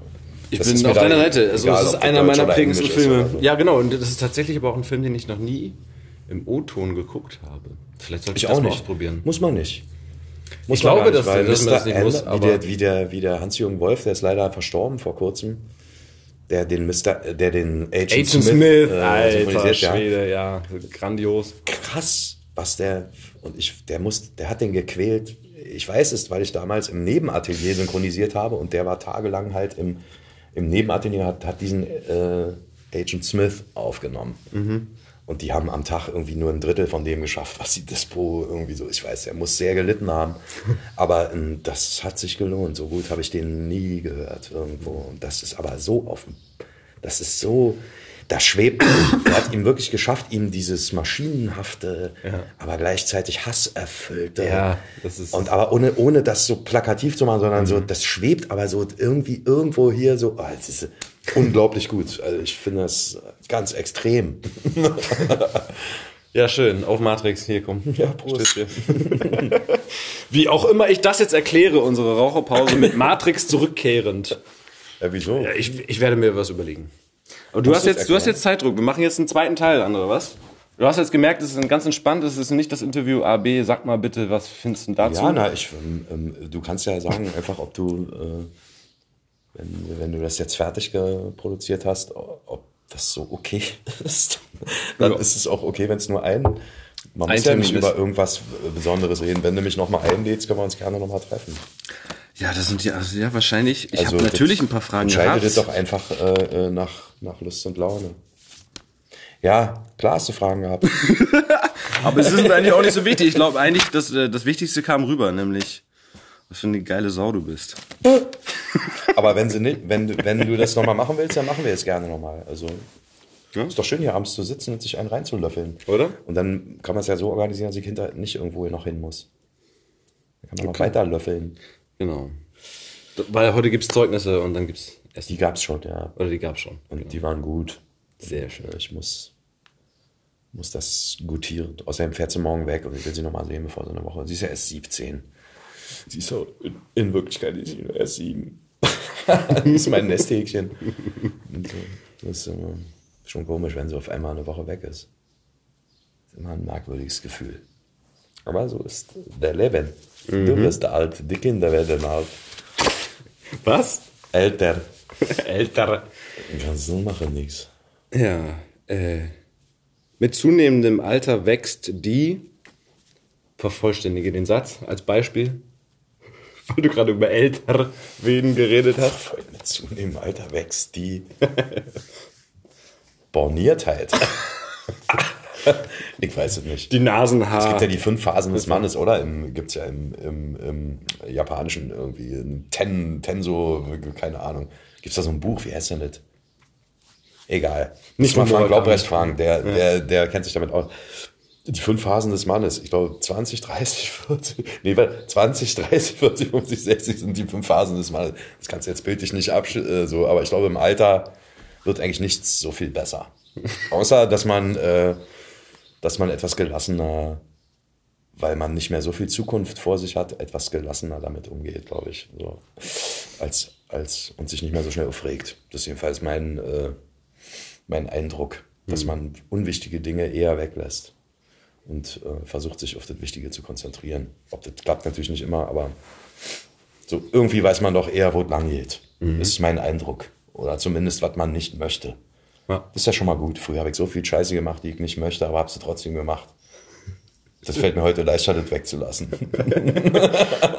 Gut, äh, damit haben wir doch eigentlich äh, eine Conclusion gemacht. Also im Sinne von, die ganzen Standardfragen haben wir jetzt weggelassen und das äh, eigentliche Essentielle, nämlich das Leben, kam jetzt ganz gut zum Tragen, oder? Und äh, so ein bisschen Biografie haben wir ja trotzdem angerissen und ein Lebensgefühl. Ja, ich hoffe, dass ähm, eure Zuhörer damit was anfangen können. Doch, bestimmt.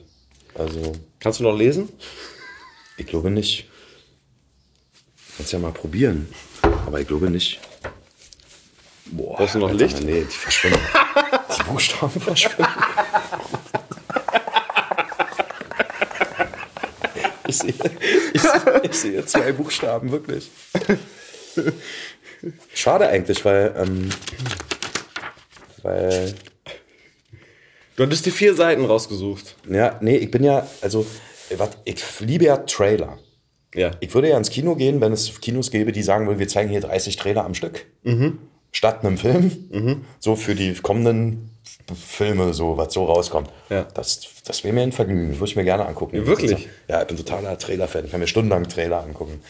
Und deswegen dachte ich, habe ich mir eigentlich ausgesucht, äh, einfach nur Bücheranfänge. Also ich hatte jetzt zwei Bücher, die ich sehr liebe. Und davon einfach nur die ersten zwei, drei Seiten zu lesen, das ist so wie so ein Trailer, wenn du so willst, an Trailern, so ein Buch. Das fand ich eigentlich besser, als zu sagen, ich will hier nehme mir das besondere Kapitel oder, oder die Kurzgeschichte, die wäre es doch eigentlich geiler, so einfach kurz Bücher anzufangen, weil ich glaube, auf den ersten zwei, eigentlich auf der ersten Seite eines Buches entscheidet sich, ob du das gut findest oder ob es gut geschrieben ist oder, oder, Fall. oder nicht. So. Und ähm, insofern könnte man eigentlich auch mal ein, fällt mir gerade auf, eine CD rausbringen oder eine, ein Hörbuch, wo man nur die ersten zwei Seiten von Büchern so vorliest und dann so. Das ist eigentlich eine geile Sache. Die man dann, wie man das früher doch beim Hörbuch gemacht hat, nochmal liest am Ende des Buches, weil man meint, dann ist man nochmal besser drin im Stoff. Ach ja, diese. Ach ja, das kennst du gar nicht mehr, ne? Nee, ich gebe mir schon, ich geb mir schon in der ersten Minute Mühe. Nee, gibt's natürlich. Da gibt's aber eher beim Synchron. Beim Synchron gibt's es schon, dass man sagt, komm, lass uns, jetzt bist du drin, jetzt hast du den Charakter irgendwie verinnerlicht, bist zu ihm geworden oder hast deinen Weg gefunden, äh, zu ihm zu werden. Jetzt lass uns die erste, erste Szene nochmal machen oder die ersten beiden oder so, um, um das irgendwie glatt zu machen. So, da hast du noch gesucht, das hat man gehört. Das gibt's oft, aber beim Hörbuch eigentlich nicht. Da weiß ich eigentlich schon von Anfang an, Wo der Hase lang läuft. ja, der Sound erschließt sich auch eigentlich sofort von so einem Buch. Wenn du vorher mal reinliest, ich mache ja nicht mehr wie früher, habe ich ja viel Prima Vista gelesen, so. Mache ich inzwischen weniger. Also ich lese zumindest äh, mal quer, so vorher, um einfach die, den Sound der Des, des Buches so mit. Das ist eigentlich das, was ich mit.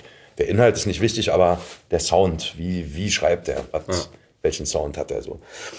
Das äh, muss man da so rausfinden irgendwie. Aber wenn du den weißt, dann Ja, es gibt ja auch du Kollegen, die das richtig durcharbeiten und äh, sich Striche machen und so. Ich weiß, ja. weiß- Thorsten zum Beispiel, mein Kumpel, der, Ja, genau. der, der liest Ja, auch ab und zu, aber wenig Hörbücher, weil er das auch eben nicht gerne macht, weil er sagt, die Vorbereitungszeit ist für mich länger als das Lesen eigentlich. Mhm. Ich muss mir jedes Wort anstreichen. So hat das gelernt in der Schauspielschule, so Mhm. wird das gemacht.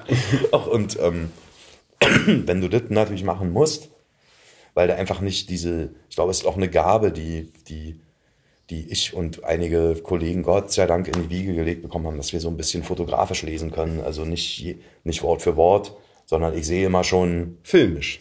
filmisch. Das war das. Das hatte ich mich mit Simon Das ist ein auch schönes besprochen. Wort dafür, Genau, filmisch. weil ihr habt beide offensichtlich einen anderen Zugang. Er ist tatsächlich, haben wir festgestellt, eher so technisch von außen, hatte ganz oft, wenn es um Charaktere geht und äh, eine Beschreibung, dann hört er Kollegen im Ohr und versucht die eigentlich. Das mache ich auch manchmal, mir Kollegen vorstellen, oder so, die, ne? die ja, ist aber wenn viele Charaktere in einem Buch sind und einer wird beschrieben als 65-jähriger, äh, etwas bärbeißiger, äh, bärtiger, warum soll ich nicht mir Jürgen Klucker vorstellen? ja, und dann habe ich sofort ein Bild im Kopf und weiß, äh, ähm, ah, okay, so mache ich den jetzt.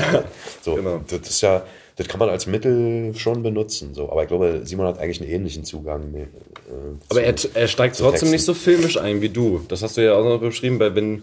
Ich muss immer du bist Bilder ja sehen. wirklich- Ich muss genau. bei allem Bilder sehen. Wenn ich kein Bild mehr sehe, es stimmt was nicht. Dann ist irgendwas nicht in Ordnung. Es muss ein Film laufen. Äh, ähm, und ich habe auch gemerkt, dass die Bücher, die ich privat liebe und, und, und so, die sind alle sehr Fil- Film, also sehr bildlastig. So und nicht informationslastig. Ja. Simon liest ja hier, wie heißt denn dieser, ich glaube, es ist ein Iraner, äh, ähm, oh, so ein Hyperintellektueller, der sehr so. Ah, aber ja. äh, ähm, du weißt ähm, schon. Ach, wie Hat er heißt mal ohne der? mich gemacht. Ja, ich weiß. Und, und das, ich habe ich hab auch versucht, den zu lesen. Es geht nicht. Ja. Weil der transportiert Informationen, aber keine Bilder. Der, der transportiert kluge Gedanken und, und, und so, aber, aber kein, ich sehe nichts. Ich höre nur. So, und dann bin ich raus an der Stelle.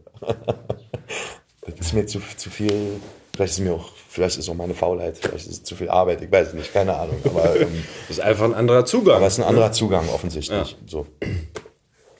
Auf jeden. Also bei, weil ich, ich schwärme heute noch von unserer Produktion dem Lutjanenko Zweiteiler. Ja, Sternspiel, Sternschatten. ja, fand ich auch super. Ja. Ich weiß noch, dass im gut spannend. Vorfeld war ich noch so, ah, naja, der nächste Science Fiction irgendwie, aber ich freue mich drauf, mit dir zu arbeiten. Und dann kam von dir so, nee, nee, der ist wirklich gut, warte mal ab. Und dann habe ich halt irgendwie noch mal was vorgelesen und dann hast du, dann haben wir angefangen und ich dachte, boah, Alter, was? Weil Der hat für mich so eine unglaublich schöne Welt aufgemacht. Die Russen können das. Die, die, die können das so. so. Gerade so im Science-Fiction-Bereich sind die, glaube ich, gar nicht so schlecht. Das äh, schiebt man immer alles den Amis rüber, aber es gibt, oder der Pole Stanislav Lem. Ja, klar, ist ja eigentlich Der ist Begründer die, der ist der. Be, der Ja, na, ja, Oder? aber ja, auf jeden Fall war er einer der, na gut, der, Be, der Begründer der Science-Fiction ist wahrscheinlich H.P. Lovecraft oder, oder wahrscheinlich noch viel früher, äh, so, aber, aber die sind die ersten, die so das, dieses technische Zukunftsdenken so da einfach weitergedacht haben, so und, Und in Literatur gegossen. ja, aber eben in, in schöne Sprache, in, in, so in wahrhaftige Sprache. Das, das können die schon. Und der Lukianenko, der kann das, auf jeden Fall. Ich weiß gar nicht, warum ich den nicht mehr lese. Ja, was ist da los? Ich würde super gerne. Ja, weil die alle den unterschätzen. Die unterschätzen den. Ach, da, dann lassen sie irgendwelche Leute damit üben, anstatt, äh, anstatt es einfach. Oder vielleicht verkauft es sich auch nicht so gut, ja. Mhm. So und, und, und ähm, aber bloß weil sich was nicht gut verkauft, ist es noch lange nicht schlecht. Nee, also wie gesagt, ich habe jetzt tatsächlich, ich habe ja wirklich so 150, 160 Bücher oder so gemacht, locker. Mhm. Und das ist, äh, gehört zu meinen Top 10. Unbedingt. Okay. Unbedingt. Mhm. Ja. Also natürlich auch, weil es, weil es super matcht. Also der Text, das, die Story mit dir, weil du bist ja tatsächlich für mich einer der Referenzen, wenn es um Pausen geht. Ich finde, kaum einer beherrscht das Nichtsagen in einem Hörbuch so gut wie du. also ja. das, das, die Pausen, es geht gar nicht um Absatzpausen oder Szenenwechselpausen, sondern es geht um das habe ich aber auch von du bist von einer, schon mal gehört. Du bist von einem von einer inneren äh, von einem inneren Gedankengang zu einer äußerlichen Handlung zum Beispiel. Da vergeht dir etwas. Ja. Du bist äh, irgendwie, du denkst irgendwie an deine ver, ver, verflossene Liebe, bla bla bla. Ja.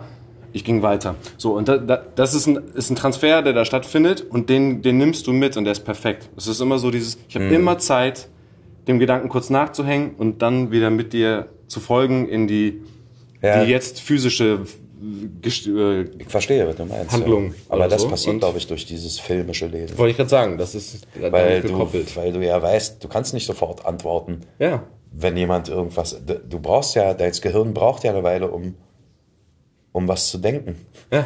Und, äh, um, und wenn du es in Echtzeit tust, ist alles gemacht. Quasi. Absolut, aber es ist natürlich eine, eine, eine, Stille, eine Stille, die entsteht, die trotzdem gefüllt sein muss, nämlich genau mit diesem Gedanken. Aber das ist ja was, das ist, das ist immer das mein Reden, bei, wenn Leute fragen, war, wie, wie synchronisieren wir so. Es ist doch, ich war jetzt nicht auf einer Schauspielschule, habe allerdings wirklich viel gelernt und ich kann nur sagen, man muss das, was zu sagen ist und was dort, man muss es denken. Wenn du nicht denkst, was du sagst, ist es ist es leer. Du musst alles denken. So. Vielleicht auch fühlen?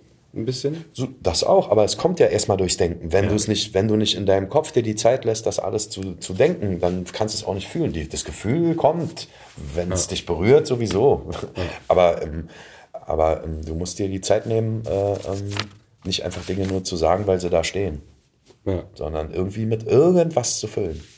Und ähm, das muss man üben. Kann man aber üben.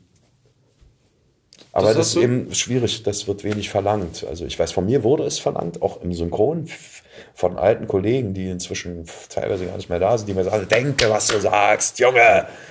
Mit Anfang 20, ja, ich versuche, ich denke jetzt, ich liebe dich, aber ich denke doch schon und ich sage doch auch schon, bitte, nein, das ist alles noch nicht, was ist denn jetzt, sag das nicht einfach so. Ja. So, und das ist natürlich diese Stresssituation und, und, und diese, diese intensive Arbeit, ja, die bringt dich natürlich weiter.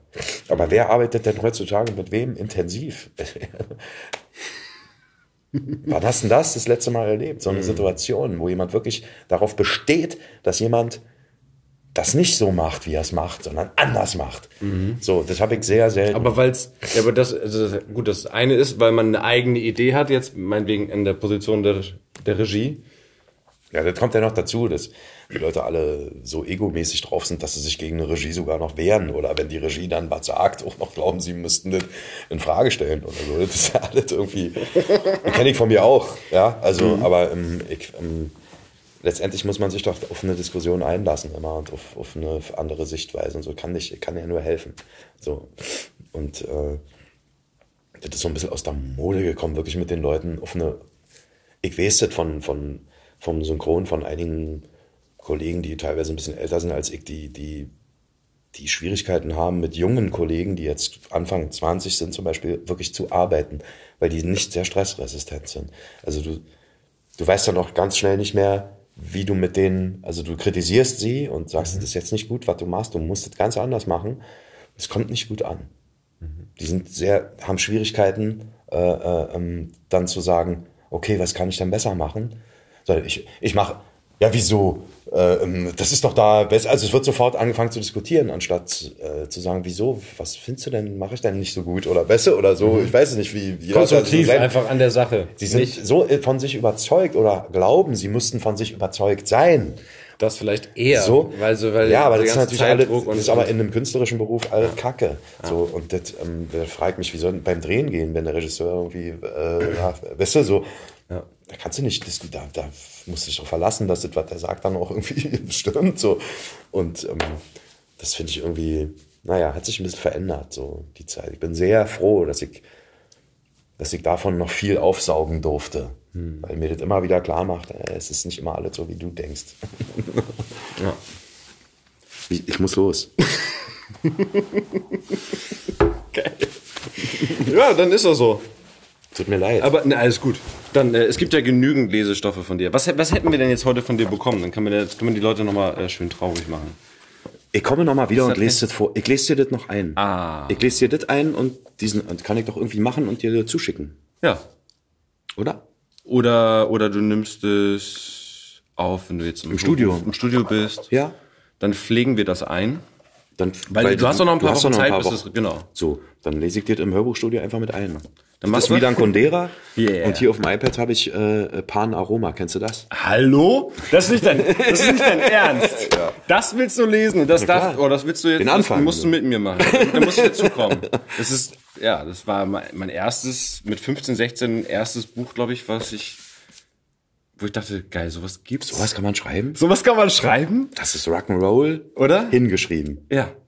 Wobei, also mein Lieblingsbuch von ihm ist Salome's siebter Schleier. Hast du das gelesen? Nee, habe ich nicht gelesen. Okay. Wärmste okay. Empfehlung. Ne? Salome's mein siebter Ab Schleier. Mein absolutes Highlight von ihm. Ich bin, aber, aber die aber, ja. Roma lese ich ab und zu, äh, ich sag mal einmal im Jahr lese ich das aus Hygienegründen, um wieder, wir haben ja, wir lesen da so viel Scheiße auch manchmal vor. Mhm. Ich brauche manchmal Sachen oder Condera ist jetzt sehr, ist ziemlich populär. Ich habe hab dann nur gedacht, aber das ist halt ein Buch, was mich sehr bewegt hat zu einer bestimmten Zeit.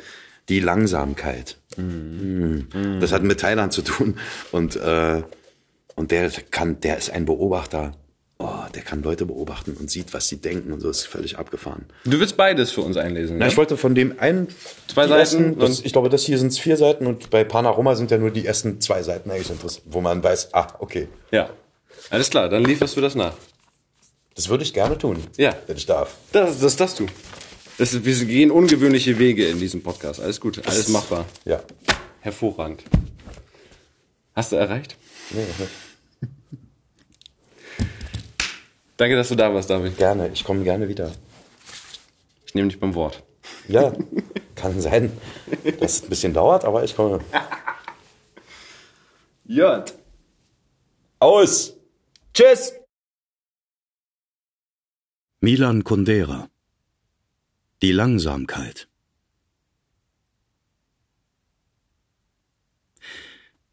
Wir hatten Lust, den Abend und die Nacht in einem Schloss zu verbringen. In Frankreich sind viele zu Hotels geworden. Ein grünes Geviert, verloren in einem hässlichen Raum ohne Grün, ein kleines Stück Alleen, Bäume, Vögel inmitten eines unendlichen Straßennetzes.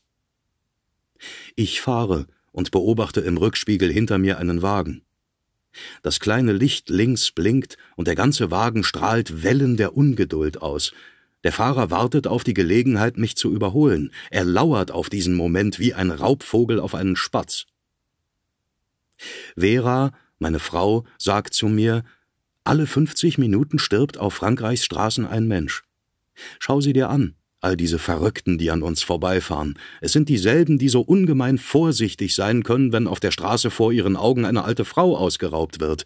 Wie kommt es, dass sie keine Angst haben, wenn sie am Steuer sitzen? Was soll ich antworten? Vielleicht Folgendes. Der über sein Motorrad gebeugte Mensch kann sich nur auf die gegenwärtige Sekunde seines Fluges konzentrieren. Er klammert sich an ein sowohl von der Vergangenheit als auch von der Zukunft abgeschnittenes Fragment der Zeit. Er ist der Kontinuität der Zeit entrissen. Er steht außerhalb der Zeit. Anders gesagt, er befindet sich in einem Augenblick der Ekstase. In diesem Zustand weiß er nichts von seinem Alter, nichts von seiner Frau, nichts von seinen Kindern, nichts von seinen Sorgen, Und er hat keine Angst, wenn er losfährt, denn die Quelle der Angst liegt in der Zukunft, und wer von der Zukunft befreit ist, hat nichts zu befürchten. Die Geschwindigkeit ist die Form der Ekstase, mit der die technische Revolution den Menschen beschenkt hat. Im Gegensatz zum Motorradfahrer ist der Läufer stets in seinem Körper anwesend, unaufhörlich gezwungen, an seine Blasen, seine Atemlosigkeit zu denken. Beim Laufen spürt er sein Gewicht, sein Alter, mehr denn je ist er sich seiner selbst und seiner Lebenszeit bewusst. Alles wird anders, wenn der Mensch die Macht der Geschwindigkeit auf eine Maschine überträgt. Von dem Moment an ist sein Körper aus dem Spiel und ergibt sich einer Geschwindigkeit hin, die unkörperlich, immateriell ist, reine Geschwindigkeit, Geschwindigkeit an sich, Geschwindigkeitsekstase. Eine seltsame Allianz, die kalte Unpersönlichkeit der Technik und die Flammen der Ekstase. Ich erinnere mich an eine Amerikanerin, eine Art Apparatschik der Erotik, die mir vor 30 Jahren mit gestrenger und enthusiastischer Miene eine eiskalt theoretische Lektion über die sexuelle Befreiung erteilt hat. Das Wort, das in ihrer Rede am häufigsten vorkam, war das Wort Orgasmus. Ich hatte gezählt, 43 Mal. Der Kult des Orgasmus, der auf das sexuelle Leben projizierte puritanische Utilitarismus, Leistungsfähigkeit kontra Muße, Reduktion des Geschlechtsaktes auf ein Hindernis, das es so rasch wie möglich zu überwinden gilt, um zu einer ekstatischen Explosion zu gelangen, dem einzig wahren Ziel der Liebe und des Universums. Ah. Weshalb ist das Vergnügen an der Langsamkeit verschwunden? Ach, wo sind sie, die Flaneure von einst? Wo sind sie, die faulen Burschen der Volkslieder, diese Vagabunden, die gemächlich von einer Mühle zur anderen zogen und unter freiem Himmel schliefen? Sind sie mit den Feldwegen, den Wiesen und den Lichtungen mit der Natur verschwunden? Ein tschechisches Sprichwort beschreibt ihren süßen Müßiggang mit einer Metapher. Sie schauen dem lieben Gott ins Fenster. Wer dem lieben Gott ins Fenster schaut, langweilt sich nicht, er ist glücklich. In unserer Welt ist der Müßiggang zur Untätigkeit geworden, und das ist etwas ganz anderes. Der Untätige ist frustriert. Er langweilt sich, ist beständig auf der Suche nach der Bewegung, die ihm fehlt.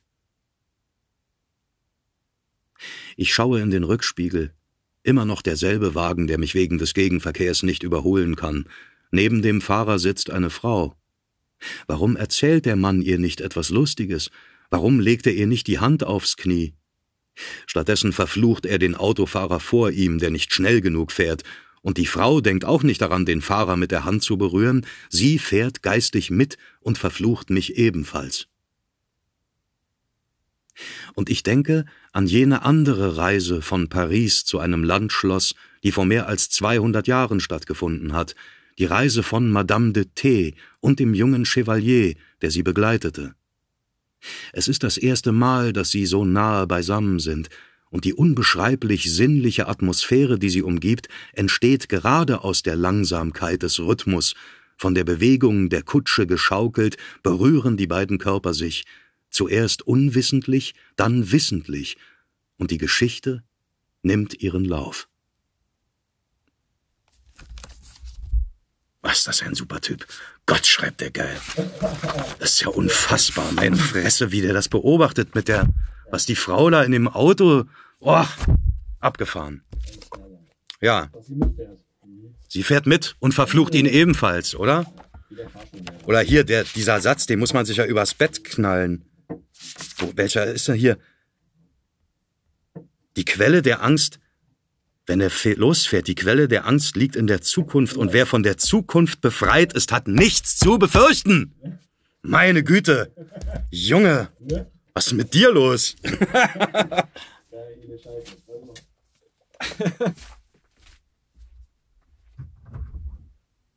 Das war David Nathan und seine Geschichten. Ich danke dir fürs Zuhören. Wenn es dir gefallen hat, freue ich mich, wenn du unseren Kanal Hörgestalten abonnierst und natürlich wieder vorbeihörst. Du findest uns bei iTunes, Spotify und überall da, wo es Podcasts gibt. Wenn du Anregungen für uns hast oder uns irgendetwas mitteilen willst, dann her damit. Schreib uns einfach eine Mail an hörgestalten.lauscherlounge.de oder über Facebook. Unsere Facebook-Seite darfst du übrigens auch gerne liken. Dort gibt es nämlich unter anderem Fotos und Zitate von unseren Gästen. Alle Infos findest du noch einmal in den Show Notes. Und das nächste Mal ist wieder mein Kollege Josef Ulbich an der Reihe. Dieser Podcast ist eine Produktion der Lauscher Lounge. In den Podcast-Kanälen Lauscher Lounge Hörbuch und Lauscher Lounge Hörspiel findest du kostenlos die Eigenproduktion des Labels. Aber nur für eine bestimmte Zeit. Außerdem legen wir dir sehr den Podcast Texte von gestern ans Herz. Bei einer Live-Veranstaltung lesen Erwachsene Texte, die sie als Kinder oder Jugendliche geschrieben haben, egal ob lustig oder traurig. Gemeinsam durchleben wir erneut die Absurditäten, Tragödien und Kleinigkeiten des Aufwachsens. Wenn du keine unserer Podcast-Veröffentlichungen verpassen willst, abonniere einfach den Kanal Lauscher Lounge alle Podcasts. Also, ahoi, Ciao tschüss und bis zum nächsten Mal bei Hörgestalten. Shh.